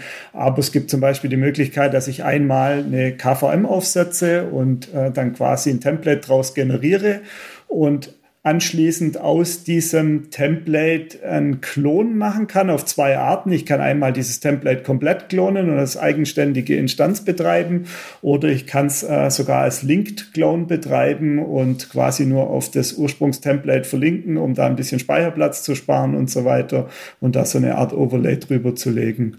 Ob das tatsächlich mit Windows so super funktioniert, haben wir jetzt noch nicht getestet. Ähm, da dazu ist die ganze Umgebung ein Stück weit zu klein, aber unter Linux hat zumindest der KVM-Klon jahrelang eigentlich so das Grundgerüst unserer Infrastruktur dargestellt. Also an der Stelle vielleicht nochmal als Tipp für jeden, der sich dran versucht, Windows auf Proxmox zu betreiben. Bitte ausprobieren. Und wenn das Gefühl hochkommt, dass das System zu langsam läuft, dann tatsächlich die Virt.io-Tools nachinstallieren für Netzwerk und entsprechend für den Storage, weil das, das ist ein Performance-Schub, ähm, ich, ich weiß nicht, äh, im, im vierstelligen Prozentbereich, würde ich sagen. Das lohnt okay. sich auf jeden Fall. Faszinierend. Also ist wirklich spürbar merklich. Performance ist ein gutes Thema, da kommen wir auch gleich noch drauf zu sprechen. Aber vorher, äh, wie sah das denn bei dir aus, Marc? Was habt ihr für Workloads drauf betrieben? Nur, dass man mal so ein ähm, bisschen ein Gefühl kriegt. Ja, bei uns war Windows, also jetzt gerade wenn wir beim Windows-Thema sind, ähm, eher der Spezialfall. Wir hatten ähm, bestimmt, äh, ja, ich würde sagen, fünf Prozent der VMs waren Windows. Hat aber auch immer wunderbar funktioniert. Ähm, äh, wie eben äh, auch vorhin gesagt, mit den VirtIO-Tools äh, eigentlich, also wie gesagt, wunderbar von A bis Z. Äh, der Rest äh, waren hauptsächlich einfach äh, Debian sowie äh, CentOS VMs, auf denen dann diverse Anwendungen von wirklich A bis Z liefen. Ja, da äh, waren eine Datenbank-Server, äh, dann ähm, Webserver mit Web-Applikation XY, ähm, eigentlich wirklich von A bis Z äh, alles durch. Wir hatten auch einen ziemlich hohen Virtualisierungsgrad, deswegen war so gut wie alles äh, irgendwie äh, in irgendeinem in irgendeiner Form ähm, äh, virtualisiert. Also wirklich bunt gemischt tatsächlich. Also kann man auch für Workloads außerhalb des Homelabs benutzen, liebe Zuhörende. Zum Thema Performance habe ich auch ein bisschen recherchiert, aber ich glaube, da ist auch der Jens ganz, ganz gut unterwegs in dem Thema. Du hast, glaube ich, angewähnt, dass es so Dinge gibt, wo Tweaks, die man eben bedenken muss, auch so gerade in Richtung Luma. Was hat's denn damit auf sich? Woran sollte man da denken? Mhm. Also im Standard, Standardbetrieb, sage ich mal, sind jetzt keine großen Änderungen notwendig aus meiner Sicht. Ähm, die meisten Maschinen performen eigentlich relativ gut und fast wie auf nativer Hardware. Also ich denke, die zwei drei Prozent, was man aufgrund der KVM-Virtualisierung da verliert, die merkt keiner wirklich von uns, wenn man nicht explizit nachmisst. Ähm, bei LXC geht man immer davon aus, es sind ein bis zwei Prozent. Ob es tatsächlich so sind, keine Ahnung. Ähm, aber im Großen und Ganzen gibt es ein paar Tipps und Tricks, wenn man jetzt zum Beispiel IO-intensive oder Memory-intensive Workloads dort betreibt auf der Plattform, dann kann man zum einen mal, wenn man ein Mehrkernsystem hat, ähm, dass sich das Thema NUMA anschauen, ähm, dass man quasi die Option aktiviert und dann auch passend dazu ähm, in den VM-Einstellungen die CPU so einstellt, dass man quasi zwei Core, äh, zwei zwei CPUs und vier Kerne hat oder eine CPU und zwei Kerne, ähm, um das eben ein Stück weit zu verteilen. Und dann versucht der, der KVM auch die Speicherbereiche auf der CPU anzusiedeln vom Zugriff her, auf dem der Workload stattfindet, ähm, was minimale ja, Geschwindigkeitssteigerungen ja, mit sich bringt. Ähm, ob das tatsächlich nachher messbar ist, keine Ahnung. Schaden tut es auf keinen Fall, ähm, die ganze Geschichte, weil man doch ein bisschen Overhead runternimmt von den CPUs. Ähm, ähnlich sieht's mit den, den Platten aus. Man, wenn man zum Beispiel, also es gibt ja mehrere Möglichkeiten, wie man die Platten die Platten einbinden kann. Also QK2 war vorher schon mal kurz ein Thema. Ähm, am besten ist es natürlich, man schreibt nativ auf irgendeine Partition als äh, Logical Volume. Ähm, dann hat man eigentlich die beste Performance. Äh, wird nicht in allen Fällen funktionieren. Von daher gilt es auch da ein Stück weit auszuprobieren. Man hat die Möglichkeit, zum Beispiel die Cache-Strategien ähm, anzupassen für die, ähm, für die Volumes. Ähm, gibt diesen, diese Einstellung, glaube Default heißt sie. Die funktioniert relativ gut. Ähm, wenn man jetzt zum Beispiel aber einen RAID-Controller in der Maschine verfügt, die der Puffer gespeichert ist, dann kann man sich im Endeffekt äh, mit diesem Write-Through ein Stück weit den Overhead sparen, dass er direkt auf den Controller schreibt und der Controller dann im Stromausfall dafür verantwortlich ist, dass das Zeug dann auf Platte landet oder wenn der Workload jetzt nicht ganz so wichtig ist und der File-System-Check das irgendwie recovern kann, dann kann man da ein paar Sachen ausprobieren, um vielleicht auch das letzte Prozent Geschwindigkeit noch rauszukitzeln. Also diese, äh, diese Write-Through-Technik ist tatsächlich dann interessant, wenn ihr anfangt, auf einem Ceph-Cluster Elastic äh, zu bauen. Ja? Dann wird es richtig lustig und dann ist das auch definitiv spürbar, ähm, wo da die Unterschiede am, am Storage dann auch liegen. Ich habe mich in der Vorbereitung mal ein bisschen mit dem Thema beschäftigt, wie es denn aussieht, wenn man so ein Proxmox mal mit dem E6i vergleicht. Und da habe ich eine sehr interessante Artikelserie auf Reddit gefunden, die wir auch mal verlinkt haben, wo eben jemand einfach mal ähm, dann auf der gleichen Hardware erst einen VMware-Server am, am Laufen hatte, dann eben einen Proxmox und hat da einfach mal eine Windows-VM und eine Linux-VM hochgezogen, hat da verschiedene Tests gemacht in verschiedenen Szenarien, mit verschiedenen Einstellungen, äh, mit verschiedenen Tweaks, die gerade schon beschrieben wurden und hat dann einfach mal einen Geekbench drüber laufen lassen.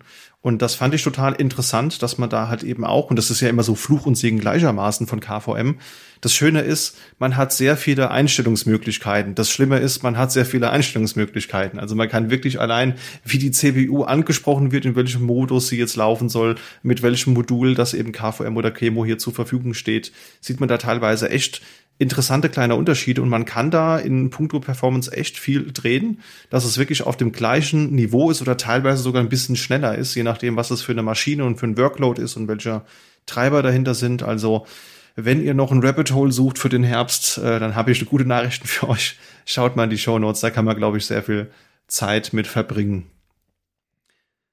Habt ihr in puncto Performance irgendwas gemacht, Marc? Nein, nein, das war äh, dadurch, dass wir bei diesem Migrationsprojekt, Projekt, wo ich vielleicht gleich nochmal äh, zu komme, ähm, äh, da waren die Maschinen so beefy, weil die so neu waren, dass das äh, nicht besonders relevant war, ehrlich gesagt. Ja. Dann erzähl uns doch mal, was war das für ein Migrationsprojekt? Wieso habt ihr euch für Boxmox entschieden und wie bist du vorgegangen? Äh, letztendlich ist es so, ähm, als ich damals da angefangen habe, äh, wurde ich das erste Mal mit Overt äh, konfrontiert und äh, habe eigentlich die ganze Zeit, wo ich damit gearbeitet habe, ähm, immer nur Fehler behoben. Irgendwelche Fehler, die äh, ziemlich verkeilt waren. Also Overt wirkte für mich mehr, äh, nicht wie aus einem ähm, aus einem Guss und äh, zum anderen auch einfach nicht reif. Also Overt hat für mich immer einen, einen Eindruck äh, gehabt, als ob es äh, ja, in der Alpha oder Beta wäre, ähm, ehrlich gesagt.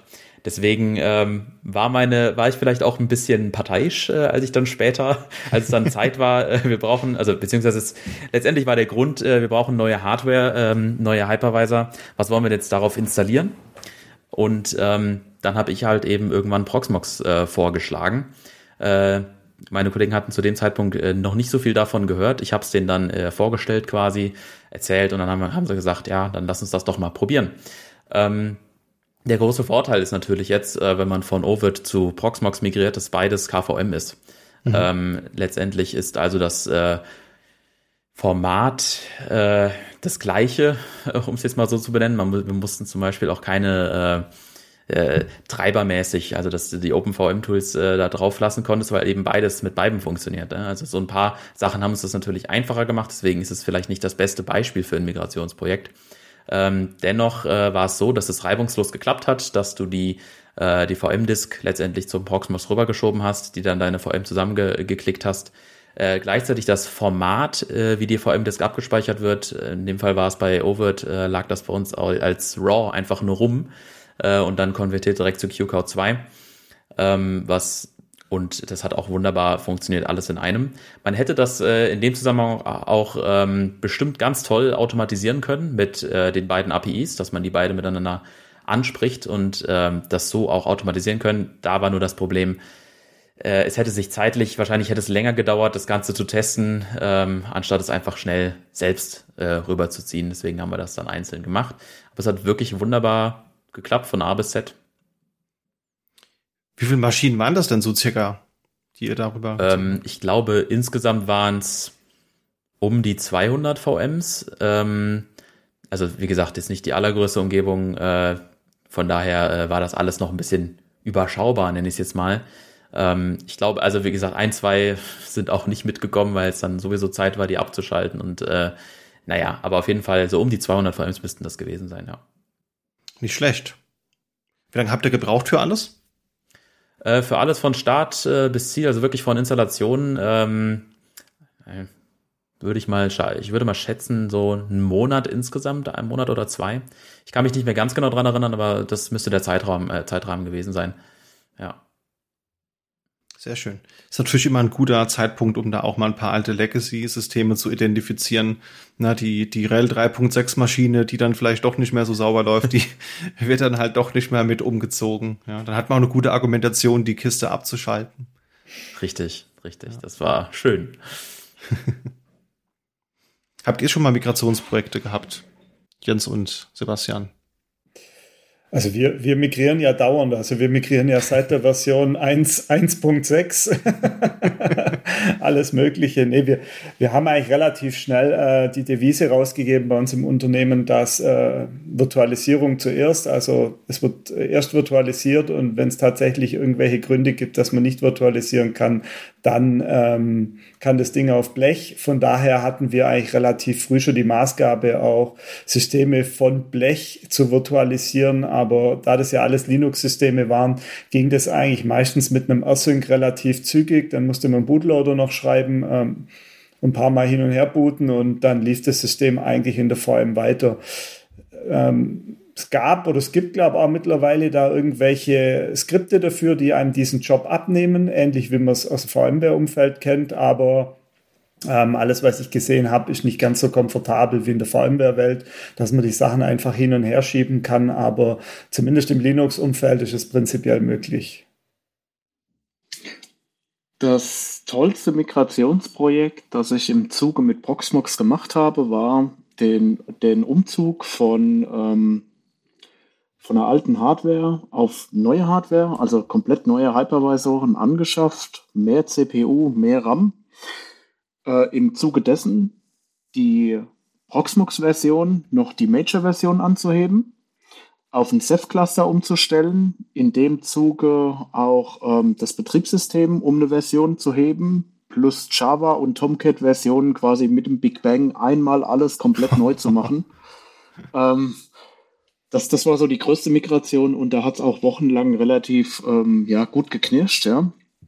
Weil natürlich sich das ganze System komplett anders verhalten hat als zuvor. Also weniger Hypervisor, neue CPUs, neue Betriebssysteme, neue Tomcat, neue Java, neue MySQL, da war echt alles dabei. Hat sich nach ein paar Wochen dann auch schön eingependelt im Monitoring wieder und ähm, lief. Sehr, sehr spannende Zeit. Faszinierend. Ja, der Converter, den es in der VMware-Welt gibt, den vSphere vCenter Converter Standalone hieß er, glaube ich, Sowas gibt's tatsächlich nicht, also in der Proxmox oder generell in der KVM-Welt. Das ist schon ganz, ganz nett, aber im Endeffekt, wenn man das mal debuggt, ist das ja auch nichts anderes, als dass eben auf der äh, virtuellen Infrastruktur wird ein Mini-Linux bereitgestellt und das, ja, stellt dann halt eine Netzwerkverbindung her zu dem System, das man konvertieren will, wo ein Agent drauf läuft und dann wird da eigentlich auch nur DD oder AirSync gemacht, also im Endeffekt mhm. genau das gleiche, nur halt in einer, in einer schicken fancy GUI. Äh, von daher, ja, Thema Monitoring finde ich auch spannend. Da hast du, glaube ich, auch viel gemacht in der Richtung, Sebastian, oder? Also kann mich daran erinnern, dass wir uns mal zum Thema Graphite oder Grafana ausgetauscht haben. Ja, korrekt. Also wir haben zu der Zeit angefangen, ähm, im Prinzip Nagios großflächig auszurollen äh, und sind dann auch relativ schnell Richtung ähm, ja, Isinga, Isinga 2, diese Richtung marschiert. Das war damals halt so ein Trend, der war ja letztendlich äh, unumgänglich. Das war so unser Weg. Und wir haben dann auch ein Stückchen weit in die äh, Zappix-Richtung noch mitgeschielt. Und zu der Zeit kam dann noch, ja, Klassiker, ne? Prometheus, Grafana so mit um die Ecke für, für kleinere Workloads. Ähm, was haben wir gemacht? Letztendlich haben wir unser Isinga äh, genommen, haben das ein Stückchen weit Richtung Zappix migriert und das Ganze auf einem Grafana-Dashboard zusammengefasst, weil wir über Zabbix die Möglichkeit hatten, relativ äh, viele Metriken sehr, sehr einfach einzusammeln und haben aber trotzdem den Schwenk von Isinga nicht ganz weggeschafft, ähm, was so ein bisschen infrastrukturtechnisch, also der Architektur geschuldet war, ähm, haben das da verheiratet. Und wir haben dann ähm, unseren Monitoring-Stack im Prinzip so weit aufgebohrt, dass verschiedene Alarme ja, Jobs getriggert haben. Das war so unsere Halbtagskraft, die uns da unter die Arme gegriffen hat, angefangen von Festplatten aufräumen bis hin zu komplette VMs auf dem Proxmox-Layer äh, hochzufahren, Software drauf zu tanken und die Load Balancer zu konfigurieren, dass sie automatisch mit dem ähm, Load Balancing aufgenommen werden. Das haben wir zu der Zeit ähm, selbst gebaut und das hat wirklich super funktioniert wäre ohne Automation äh, nicht möglich gewesen. Ja? Also wir haben da so viel zu tun gehabt, wir sind nicht nachgekommen. Von daher Ansible war, ja, hätte es Ansible nicht gegeben, glaube ich, hätte die Welt zu der Zeit anders ausgesehen. Mit Puppet hätten wir das so nicht geschafft. Keine Chance. Ja. Wie sah das bei euch aus, Jens? Ihr habt, glaube ich, auch ein bisschen was in die Richtung Monitoring gemacht, ne?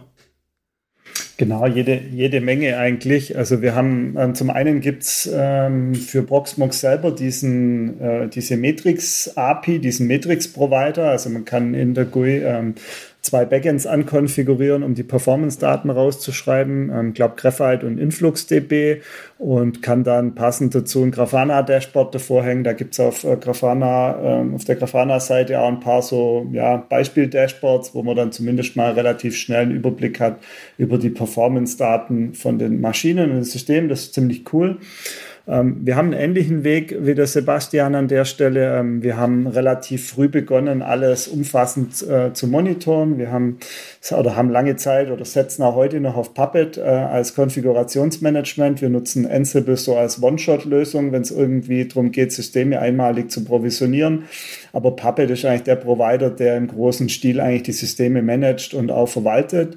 Ähm, und da ist es eben so, jedes System, das äh, provisioniert wird über Puppet, äh, landet irgendwann in einem Foreman und über die Formen-Datenbank dann auch im Isinga. So haben wir quasi unser Isinga aufgebaut und haben dann passend dazu mit, es gibt ein paar so Integrationen, die hat der, der Nikolai Buchwitz geschrieben, ähm, da kann man aus dem Proxmox raus die äh, ganze Umgebung über einen Isinga-Direktor quasi in Sisinga reinladen und hat es dann dort zur Verfügung und kann die Daten dann mit dem, was der Foreman liefert, kombinieren, um da dann entsprechend einen großen Überblick zu haben. Und so hatten wir eigentlich relativ, relativ schnell auch eine umfassende Monitoring-Sicht, ohne dass jedes Mal sich irgendjemand äh, beim Einrichten von einem System drüber nachdenken musste, muss ich das System jetzt aufnehmen irgendwo oder was muss ich tun, sondern die ganzen Schritte sind alle automatisch passiert. Also ähnlich wie beim Sebastian auch, weil wenn man irgendwann mal mehr als 20 Server äh, zu, zu managen hat, dann muss man ganz stark auf Automatisierung setzen, sonst kommt man da nicht mehr hinterher. Das stimmt, ja. Und an den Vortrag von Nikolai Buchwitz kann ich mich auch noch gut dran erinnern, als er dieses Modul vorgestellt hat. Das haben wir auch mal in den Shownotes verlinkt und Grüße gehen mhm. natürlich raus. Sehr, sehr schöne Sache und auf jeden Fall schön, dass das auch Anwendung gefunden hat. Gut, also Backup haben wir geklärt, Monitoring haben wir auch angesprochen, aber ich bin immer noch nicht überzeugt, kann ich denn, wenn ich jetzt hier im total hippen Infrastructure as Code Kontext unterwegs bin, da passt doch Proxmox nicht rein, oder? Also wenn ich so ein Ansible oder ein Terraform oder sonst was habe, komme ich da auch an meine Proxmox Maschinen ran? Ähm, ja, also wir, wir sind aktuell dabei, diesen unseren eigenen geschriebenen Provisioner umzustellen. Äh, wir haben früher die Systeme mit Ansible deployed und verschoben und initial aufgesetzt, also die VMs. Und äh, die Kolleginnen und Kollegen sind aktuell dran, das auf Terraform umzustellen. Das funktioniert, soweit ich mitbekommen habe, mittlerweile auch reibungslos. Ähm, als ich damals noch produktiv was damit zu tun hatte, das war vor boah, drei, vier fünf Jahre, da war die Integration eher so ein bisschen schleppend. Da konnte man zwar Systeme damit starten über die API, also erstellen und starten, aber zerstören nicht mehr und aufräumen. Da musste man dann immer irgendwie manuell hinterherräumen. Wenn dann während dem Deployment-Vorgang irgendwas schief ging, dann blieb so eine halbe Infrastruktur stehen, aber die Probleme sind wohl mittlerweile im Griff, so dass man eigentlich wunderbar hier Infrastructure as Code machen kann und eben die Sache einmal definieren und dann gegen die Boxbox API losschießen kann, um die Systeme aufzubauen. Also ich habe damals angefangen, relativ viel mit ähm, Puppet und Ansible zu machen, hatte aber auch relativ viele Bash-Skripte noch im Einsatz ich würde heute den Weg weiterverfolgen, das Ganze ja mit, mit Ansible oder einem ähnlichen Tool einfach zu machen, weil das zeitgemäß ist, äh, entsprechend dann auch schauen, dass ich die Module dazu nutze. Hätte ich diese Tools heute nicht, würde ich wahrscheinlich eine Firma gründen, die hätte den Namen BashiCorp. oh, wow.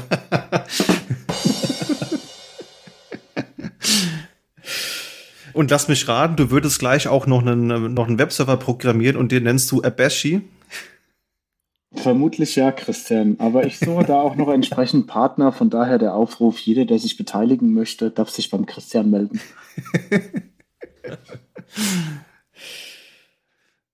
Sehr gut, ja. Wie sieht's aus, Marc? Du hast, glaube ich, mal mit dem Ansible-Modul ähm, gespielt, das es auch für, für Proxmox gibt, oder? Äh, ich persönlich nicht, aber ein Kollege von mir hat damit äh, schon erfolgreich äh, auch äh, VMs provisioniert und dann äh, weiter hochgezogen und so weiter und das alles aus einem Guss mit dem Ansible-Modul. Und das hat auch, ähm, ich habe da mal zugeschaut äh, und es hat wunderbar funktioniert. Also, äh, dass das äh, von A bis Z auch da gut funktioniert hat. Ähm, und mit Terraform habe ich äh, das Ganze auch schon mal, allerdings nur im Homelab ausprobiert. Ähm, ja, funktioniert eigentlich alles auch äh, ziemlich gut, muss man sagen. Sehr gut. Und damit haben wir, glaube ich, festgehalten, dass Proxmox echt eine Alternative zu großen Hypervisern sein kann. Ja, also wir haben, wir haben ein deutlich attraktiveres Preismodell. Wir haben eine Backup-Software, die auch zum fairen Tarif um die Ecke kommt. Wir haben eine Technik, die prinzipiell funktioniert. Wir haben da eine Firma, die einen guten Service abliefert. Wir haben Features, die wir auch von anderen Hypervisern kennen. Performance-technisch muss es sich auch nicht unbedingt verstecken. Monitoring ist ein Thema. Man kann Migration zu dem Thema machen und vor allen Dingen auch die Integration in Infrastructure as Code mit Tools, die man halt eben einfach benutzt, wie Ansible und Terraform. Es ist auch gegeben. Also eigentlich gibt es keinen wirklichen Grund, es sich nicht mehr anzuschauen. Von daher, da seien die Zuhörenden mal eingeladen, einfach mal einen Blick drauf zu werfen zu den einzelnen Produkten haben wir auch die Links in die Shownotes gepackt. Kann man sich einfach runterladen und dann als ISO auch in der VM benutzen. Das funktioniert auch ganz gut, wenn man sich einen ersten Eindruck mal machen will. Kann man auch den Hypervisor in einem Hypervisor betreiben und einfach in der VM mit VirtualBox oder VMware Workstation oder was auch ihr gerne benutzt. Das funktioniert ganz gut, kann ich euch sagen. Und habt ihr denn noch irgendwelche Wünsche für die Zukunft von Proxmox? Wenn ihr so in die Glaskugel gucken könntet und euch jetzt ausmalen könnt, wie das in Zukunft aussehen könnte, was würdet ihr da drauf packen? Vielleicht beginnen wir mal mit dir, Jens. Du bist ja schon lange äh, in dem Bereich unterwegs und nutzt es ja auch schon sehr, sehr lange. Gibt es Dinge, die dir noch fehlen auf der Feature-List? Also aktuell fehlen mir persönlich keine Features auf irgendeiner Liste. Ähm, ich finde den Funktionsumfang für dieses Produkt eigentlich mehr als beeindruckend, vor allem äh, die Stabilität, aber das haben wir ja schon angesprochen. Ähm, es sind eigentlich alle Dinge, die in der Vergangenheit aus meiner Sicht instabil waren, eigentlich weiterentwickelt worden und so weit stabilisiert worden, dass ein bedenkenloser produktiver Einsatz von dem Produkt eben möglich ist für viele Leute, also nicht nur für irgendwelche Linux-Freaks. Ähm, das wäre auch meine Empfehlung. Jeder, der hier zuhört, kann auf irgendeinem alten PC, der unter dem Schreibtisch steht, dieses ISO mal booten, mal installieren und die ersten Schritte unternehmen. Ähm, es skaliert von einem Homelab bis zu einem Enterprise-Unternehmen. Ähm, es ist immer gleich und es ist relativ transparente Technik. Von daher, was ich mir persönlich wünschen würde, ist natürlich, dass das Produkt weiterentwickelt wird und dass sich auch genügend finden, die auf das Produkt setzen, um so einfach die Zukunft sicherzustellen. Wie sieht es bei dir aus, Sebastian? Hast du Wünsche für das Produkt? Also wäre heute wünscht dir was, dann hätte ich tatsächlich zwei Wünsche. Das eine wäre ein etwas älterer Wunsch. Ich habe mir vor langer Zeit gewünscht, dass das Thema äh, Spice Client noch ein Stückchen weiter ausgebaut wird, also Performance über die äh, Web UI, sprich den Remote-Zugriff beispielsweise auf ein Windows-System. Vielleicht sogar eine Alternative zu schaffen zu so einem Citrix VDI Desktop-System, wie auch immer. Also in diese Richtung ein Stückchen weit zu schauen als Alternative. Und dann natürlich das Thema, das mich im Moment auch umtreibt, ist äh, eine Alternative zu LXC. Ähm, vielleicht ein Kubernetes mit aufzunehmen. Das wären so meine Wünsche. Ich hatte eine leise Vorahnung, in welche Richtung deine Wünsche gehen könnten und was soll ich sagen, ist genau wie erwartet eingetreten. Sehr gut. Was sagst du, Marc? Gibt es etwas, das dir persönlich fehlt? Äh, inhaltlich nicht, nein. Also meine Wünsche sind eher, dass äh, Proxmox ernster genommen wird in der ähm, Enterprise-Welt. Äh, eine Situation gab es, ich war auf einer äh, VMware-Schulung äh, und habe halt auch so ein bisschen über das erzählt, was ich vorher gemacht habe. Und äh, da hatten, ich würde mal sagen, 90 Prozent der Schulungsteilnehmer äh, hatten noch nie was davon gehört und äh, waren auch mehr als erstaunt, als ich dann gesagt habe, was für Features das alles hat. ähm, und das finde ich irgendwie traurig. Also auf der einen Seite schön, dass ich den das jetzt äh, den Horizont erweitern konnte. Auf der anderen Seite finde ich es einfach traurig, dass es ähm, noch nicht so angekommen ist. Und das wäre mein Wunsch. Ähm, also wie gesagt, inhaltlich bin ich komplett zufrieden von A bis Z. Ähm, deswegen wäre mein Wunsch, mein persönlicher Wunsch wäre einfach, dass es äh, mehr angenommen wird ähm, und auch ernster genommen wird in der Enterprise-Welt. Durchaus, ja. Da gehe ich mit. Also sehe ich ähnlich. Inhaltlich kann ich noch relativ wenig zu, zu sagen. Ich finde auch, dass es definitiv ähm, wenig repräsentiert ist, so in der öffentlichen Wahrnehmung. Also Klar, man findet in der HomeLab-Bubble immer Leute, die darüber berichten, aber ähm, es wäre mir jetzt, glaube ich, neu, wenn es irgendwo im Sub-Portal einen S-Hinweis geben würde, äh, dass jetzt das neue SAP HANA 2. Hast nicht gesehen für Proxmox 7. Hast nicht gesehen freigegeben ist. Das wäre natürlich schön, wenn man das mal sehen würde, wobei das jetzt vielleicht kein realistisches Beispiel ist, aber ich glaube, ihr wisst, worauf ich hinaus will. Äh, das ist auf jeden Fall etwas. Ich wünsche mir natürlich, dass das weiterhin gut äh, entwickelt wird. Da habe ich auch gar keine Zweifel nach dem, was ich heute von euch so gehört habe. Und ich gehe aber auch mit Sebastian vollkommen mit. Also LXC ist jetzt eine Technologie, die, ich will nicht sagen, dass sie schlecht ist, denn das ist sie definitiv nicht, aber es gibt durchaus weiter verbreitete Alternativen. Und ich sehe da auf jeden Fall Podman auch in dem Kontext, ja, weil ähm, Docker würde ich, würde ich behaupten, ist jetzt nicht unbedingt so interessant, das jetzt nochmal in der neuen Implementation vorzunehmen. Aber warum denn nicht einfach passend zum LXC oder statt des LXCs mal einen äh, Podman mit, mit einbauen? Ja, ich meine, es gibt ja auch so Lösungen wie SUSE Harvester oder wie das VMware es für Integrated Containers, wo ich eben Container und VMs über eine UI fernsteuern und warten kann. Das wäre eine sehr schöne Sache, wenn man das ja auch tun könnte und in der gleichen Oberfläche vielleicht auch Podman-Container sehen könnte, die auf dem Host laufen.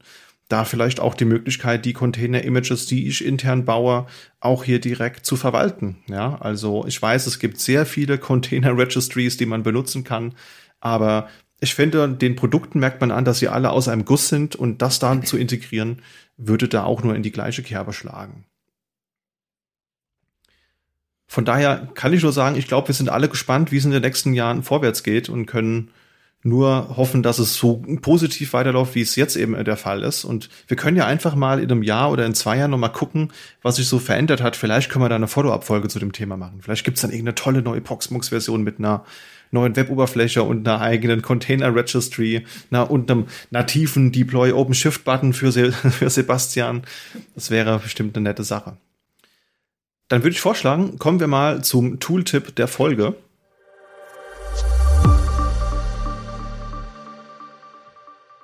Und ich habe euch ein Tool mitgebracht, das eigentlich kein Tooltip ist, sondern eher eine Webseite oder einen Service, den ich hier vor kurzem entdeckt habe. Und zwar heißt der Set Servers. Also die Webseite ist eben setservers.com. Und das ist ein Portal, da könnt ihr euer Linux-Know-how mal unter Beweis stellen. Da gibt es nämlich Aufgaben, die darin bestehen, einen kaputten Linux-Server wieder zum Betrieb zu verhelfen. Das sind manchmal Anwendungen, die halt kaputt sind, die Dinge tun, die man dann eben ähm, korrigieren soll, können aber auch andere Themen sein, die ein bisschen komplexer sind. Da will ich nicht zu sehr äh, ins Detail gehen. Lasst euch einfach mal überraschen. Geht einfach auf die Webseite. Ihr könnt eine Aufgabe auswählen und könnt die dann einfach direkt live im Webbrowser starten. Ja, das heißt, ihr bekommt dann so eine VM, die für ein paar Minuten irgendwo lebt und habt dann ein Zeitlimit und müsst dann in dieser Zeit versuchen, das Problem zu lösen. Also so quasi der Ersatz dafür, ihr habt Montagmorgens die Datenbank gelöscht, das könnt ihr dann hier quasi simulieren und habt dann im kurzen Zeitfenster auch hier eine Aufgabe, die ihr erledigen müsst. Was hast du uns denn mitgebracht, Sebastian? Das Tool, das ich mitgebracht habe, nennt sich MK-Docs. Das Ganze kommt daher, ich hatte mich lange Zeit mit beschäftigt, wie können wir möglichst schnell beispielsweise einen kompletten Proxmox-Cluster wieder an den Start bekommen. Technisch ist es kein Thema. Die Dokumentation muss aber ständig weiter gepflegt werden. Und auf welchem System dokumentiert man wohl am besten? Auf einem, das auch noch funktioniert. Ähm, da blieb dann quasi Markdown übrig als Tool der Wahl. Und MKDocs bietet eben die Möglichkeit, aus Markdown-Dokumenten direkt ähm, ja, schön aussehende HTML-Seiten rauszugenerieren. Somit habe ich die Option, mir die Markdowns ähm, im, im Quelltext durchzulesen oder eben auf gerenderte HTML-Seiten zugreifen zu können, die dann auch klickbar sind, ohne dass ich dafür einen funktionierenden Webserver brauche. Mit Markdown hast du mich schon komplett überzeugt. Ich bin ja ein großer Freund davon und alles, was mit Doku und Markdown zu tun hat, das das gefällt mir. Also das kommt auch mal auf meine To-Do-Liste. Das muss ich mir mal näher anschauen. Hab's schon ein paar Mal gesehen. Sieht sehr vielversprechend aus. Gucke ich mir mal an. Jens, was hast du für uns dabei? Ähm, was ganz Interessantes und Lustiges eigentlich, eigentlich nichts Ernsthaftes. Ähm, es gibt ein Projekt, Proxmox Helper Scripts nennt sich das. Ähm, das ist eine Sammlung vieler, vieler Skripte, die eigentlich auf den Bereich Homelab abzielen, also nach dem Motto, wie setze ich mir schnell einen Black-Surfer auf oder einen, äh, einen Pi-Hole-Surfer ähm, als DNS-Ersatz und ähm, für zu Hause. Ähm, es ist ganz interessant, dieses Projekt ein Stück weit zu verfolgen, weil A, kann man zu Hause ein bisschen spielen und ein Gefühl dafür zu bekommen, für die ganze Umgebung und man hat relativ schnell eigentlich auch einen Erfolg, wenn man jetzt in das Thema HomeLab einsteigen möchte und sich mit Proxmox beschäftigen möchte, dass man beide Welten miteinander kombiniert hat und eigentlich sofort ein lauffähiges Projekt hat. Wer da ein bisschen tiefer einsteigen kann, kann sich die Skripte mal anschauen, was denn da im Detail passiert und sieht dann eigentlich auch relativ schnell, ähm, wie die ganze Sache funktioniert und wie die ganze Sache tickt und was man machen muss, um eben solche Systeme zu provisionieren. Das kann man dann für den nächsten Schritt wenden, indem man irgendwelche, ähm, indem man irgendwelche Systeme für die Firma aufsetzt oder so und äh, eine relativ gute Basis, genau. Ganz wichtig ist, ich glaube, eines dieser Skripte installiert ein Darkseam für die helle Proxmox-Oberfläche, für den einen oder anderen Sysadmin äh, durchaus notwendig weil von Haus aus, glaube ich, kein Seaming mitkommt. Das, das wäre dann quasi die Proxmox Galaxy. um in der Sehr gut. Automation Ja, zu bleiben. so, genau, so ähnlich. Mich hat es ein Stück weit erinnert an diesen, wer ihn kennt, diesen Diet Pi. Es gibt für, für einen Raspberry Pi gibt so ein Projekt Diet Pi, äh, da kommt auch ziemlich viel schräges Zeug mit, wo ähnlich installiert wird. Ähm, Der Diet Proxmox quasi. Sehr schön. genau. Marc, was hast du uns mitgebracht? Ich habe euch äh, G-Ping mitgebracht. Das ist letztendlich ein ja, Ping mit einer äh, interessanten Funktion, ähm, dass es äh, schnell und einfach ermöglicht, ähm, die Ping-Zeiten ähm, grafisch äh, zu visualisieren innerhalb eines Graphs. Ähm, das läuft einfach, ist eine, eine Terminal-basierte Anwendung, äh, ist in Rust implementiert und läuft äh, letztendlich da auch überall, wo man Rust auch kompilieren kann. Ähm, Aufruf ist ganz einfach über Gping und dann eben Hostname oder eine äh, IP-Adresse. Man kann auch mehrere ähm, Hosts gleichzeitig pingen und dann werden, werden eben mehrere Graphen gleichzeitig angezeigt auf einem äh, Koordinatensystem, nenne ich es jetzt mal. Und ähm, ja, ist ein wunderbares äh, kleines Tool, um äh, Ping-Zeiten zu visualisieren. Eben auf die Schnelle und spontan quasi. Sehr schön. Hab gerade schon das animierte GIF im GitHub-Repo gesehen. Das sieht natürlich fancy aus. Also so Grafiken auf der Konsole begeistern mich ja sowieso immer. Und dann auch noch in Rust geschrieben. Also wenn das jetzt mal kein Argument ist, dann, dann weiß ich auch nicht. Genau. Gut, super. Dann haben wir es, glaube ich, ganz gut zusammengekehrt. Ich kann nur sagen, vielen lieben Dank fürs Mitmachen. Hat mir sehr viel Spaß gemacht mit euch. Vielen Dank für den Input. Also ich habe heute sehr viel mitgenommen. Ähm, als jemand, der das nur aus dem Homelab kennt, weiß ich jetzt, dass man das wirklich auch im großen Umfeld im, im Business einsetzen kann. Und werde mir das auf jeden Fall mal näher anschauen. Wenn das nächste Mal im Homelab was gebastelt wird, dann werde ich ja vermutlich auf Proxmox zurückgreifen. Und der Aufruf gilt natürlich auch den Zuhörenden. Also vielen Dank an euch fürs Mitmachen. Sehr gerne. Und danke für die Einladung. Sehr gerne. Und an die Zuhörenden natürlich auch nochmal vielen Dank, wenn ihr es bis hierhin durchgehalten habt. Wenn ihr Feedback habt, das ist uns natürlich immer sehr wichtig. Das heißt, wenn ihr Ideen habt, Wünsche oder einen, Tooltip für uns parat habt, dann könnt ihr das uns gerne mitteilen, beispielsweise per E-Mail an podcast.sva.de oder gerne auch über Social Media. Vergesst da auf keinen Fall den Hashtag der Folge. Das wäre nämlich ElasticSaleX so dass wir da eben auch die Beiträge finden und sehr gerne dürft ihr natürlich auch den Podcast über den Podcatcher eurer Wahl bewerten, beispielsweise über Spotify oder Apple Podcasts. In dem Sinne, vielen Dank und bis zu einer der nächsten Folgen. Tschüss. Tschö. Tschüss. Tschüss.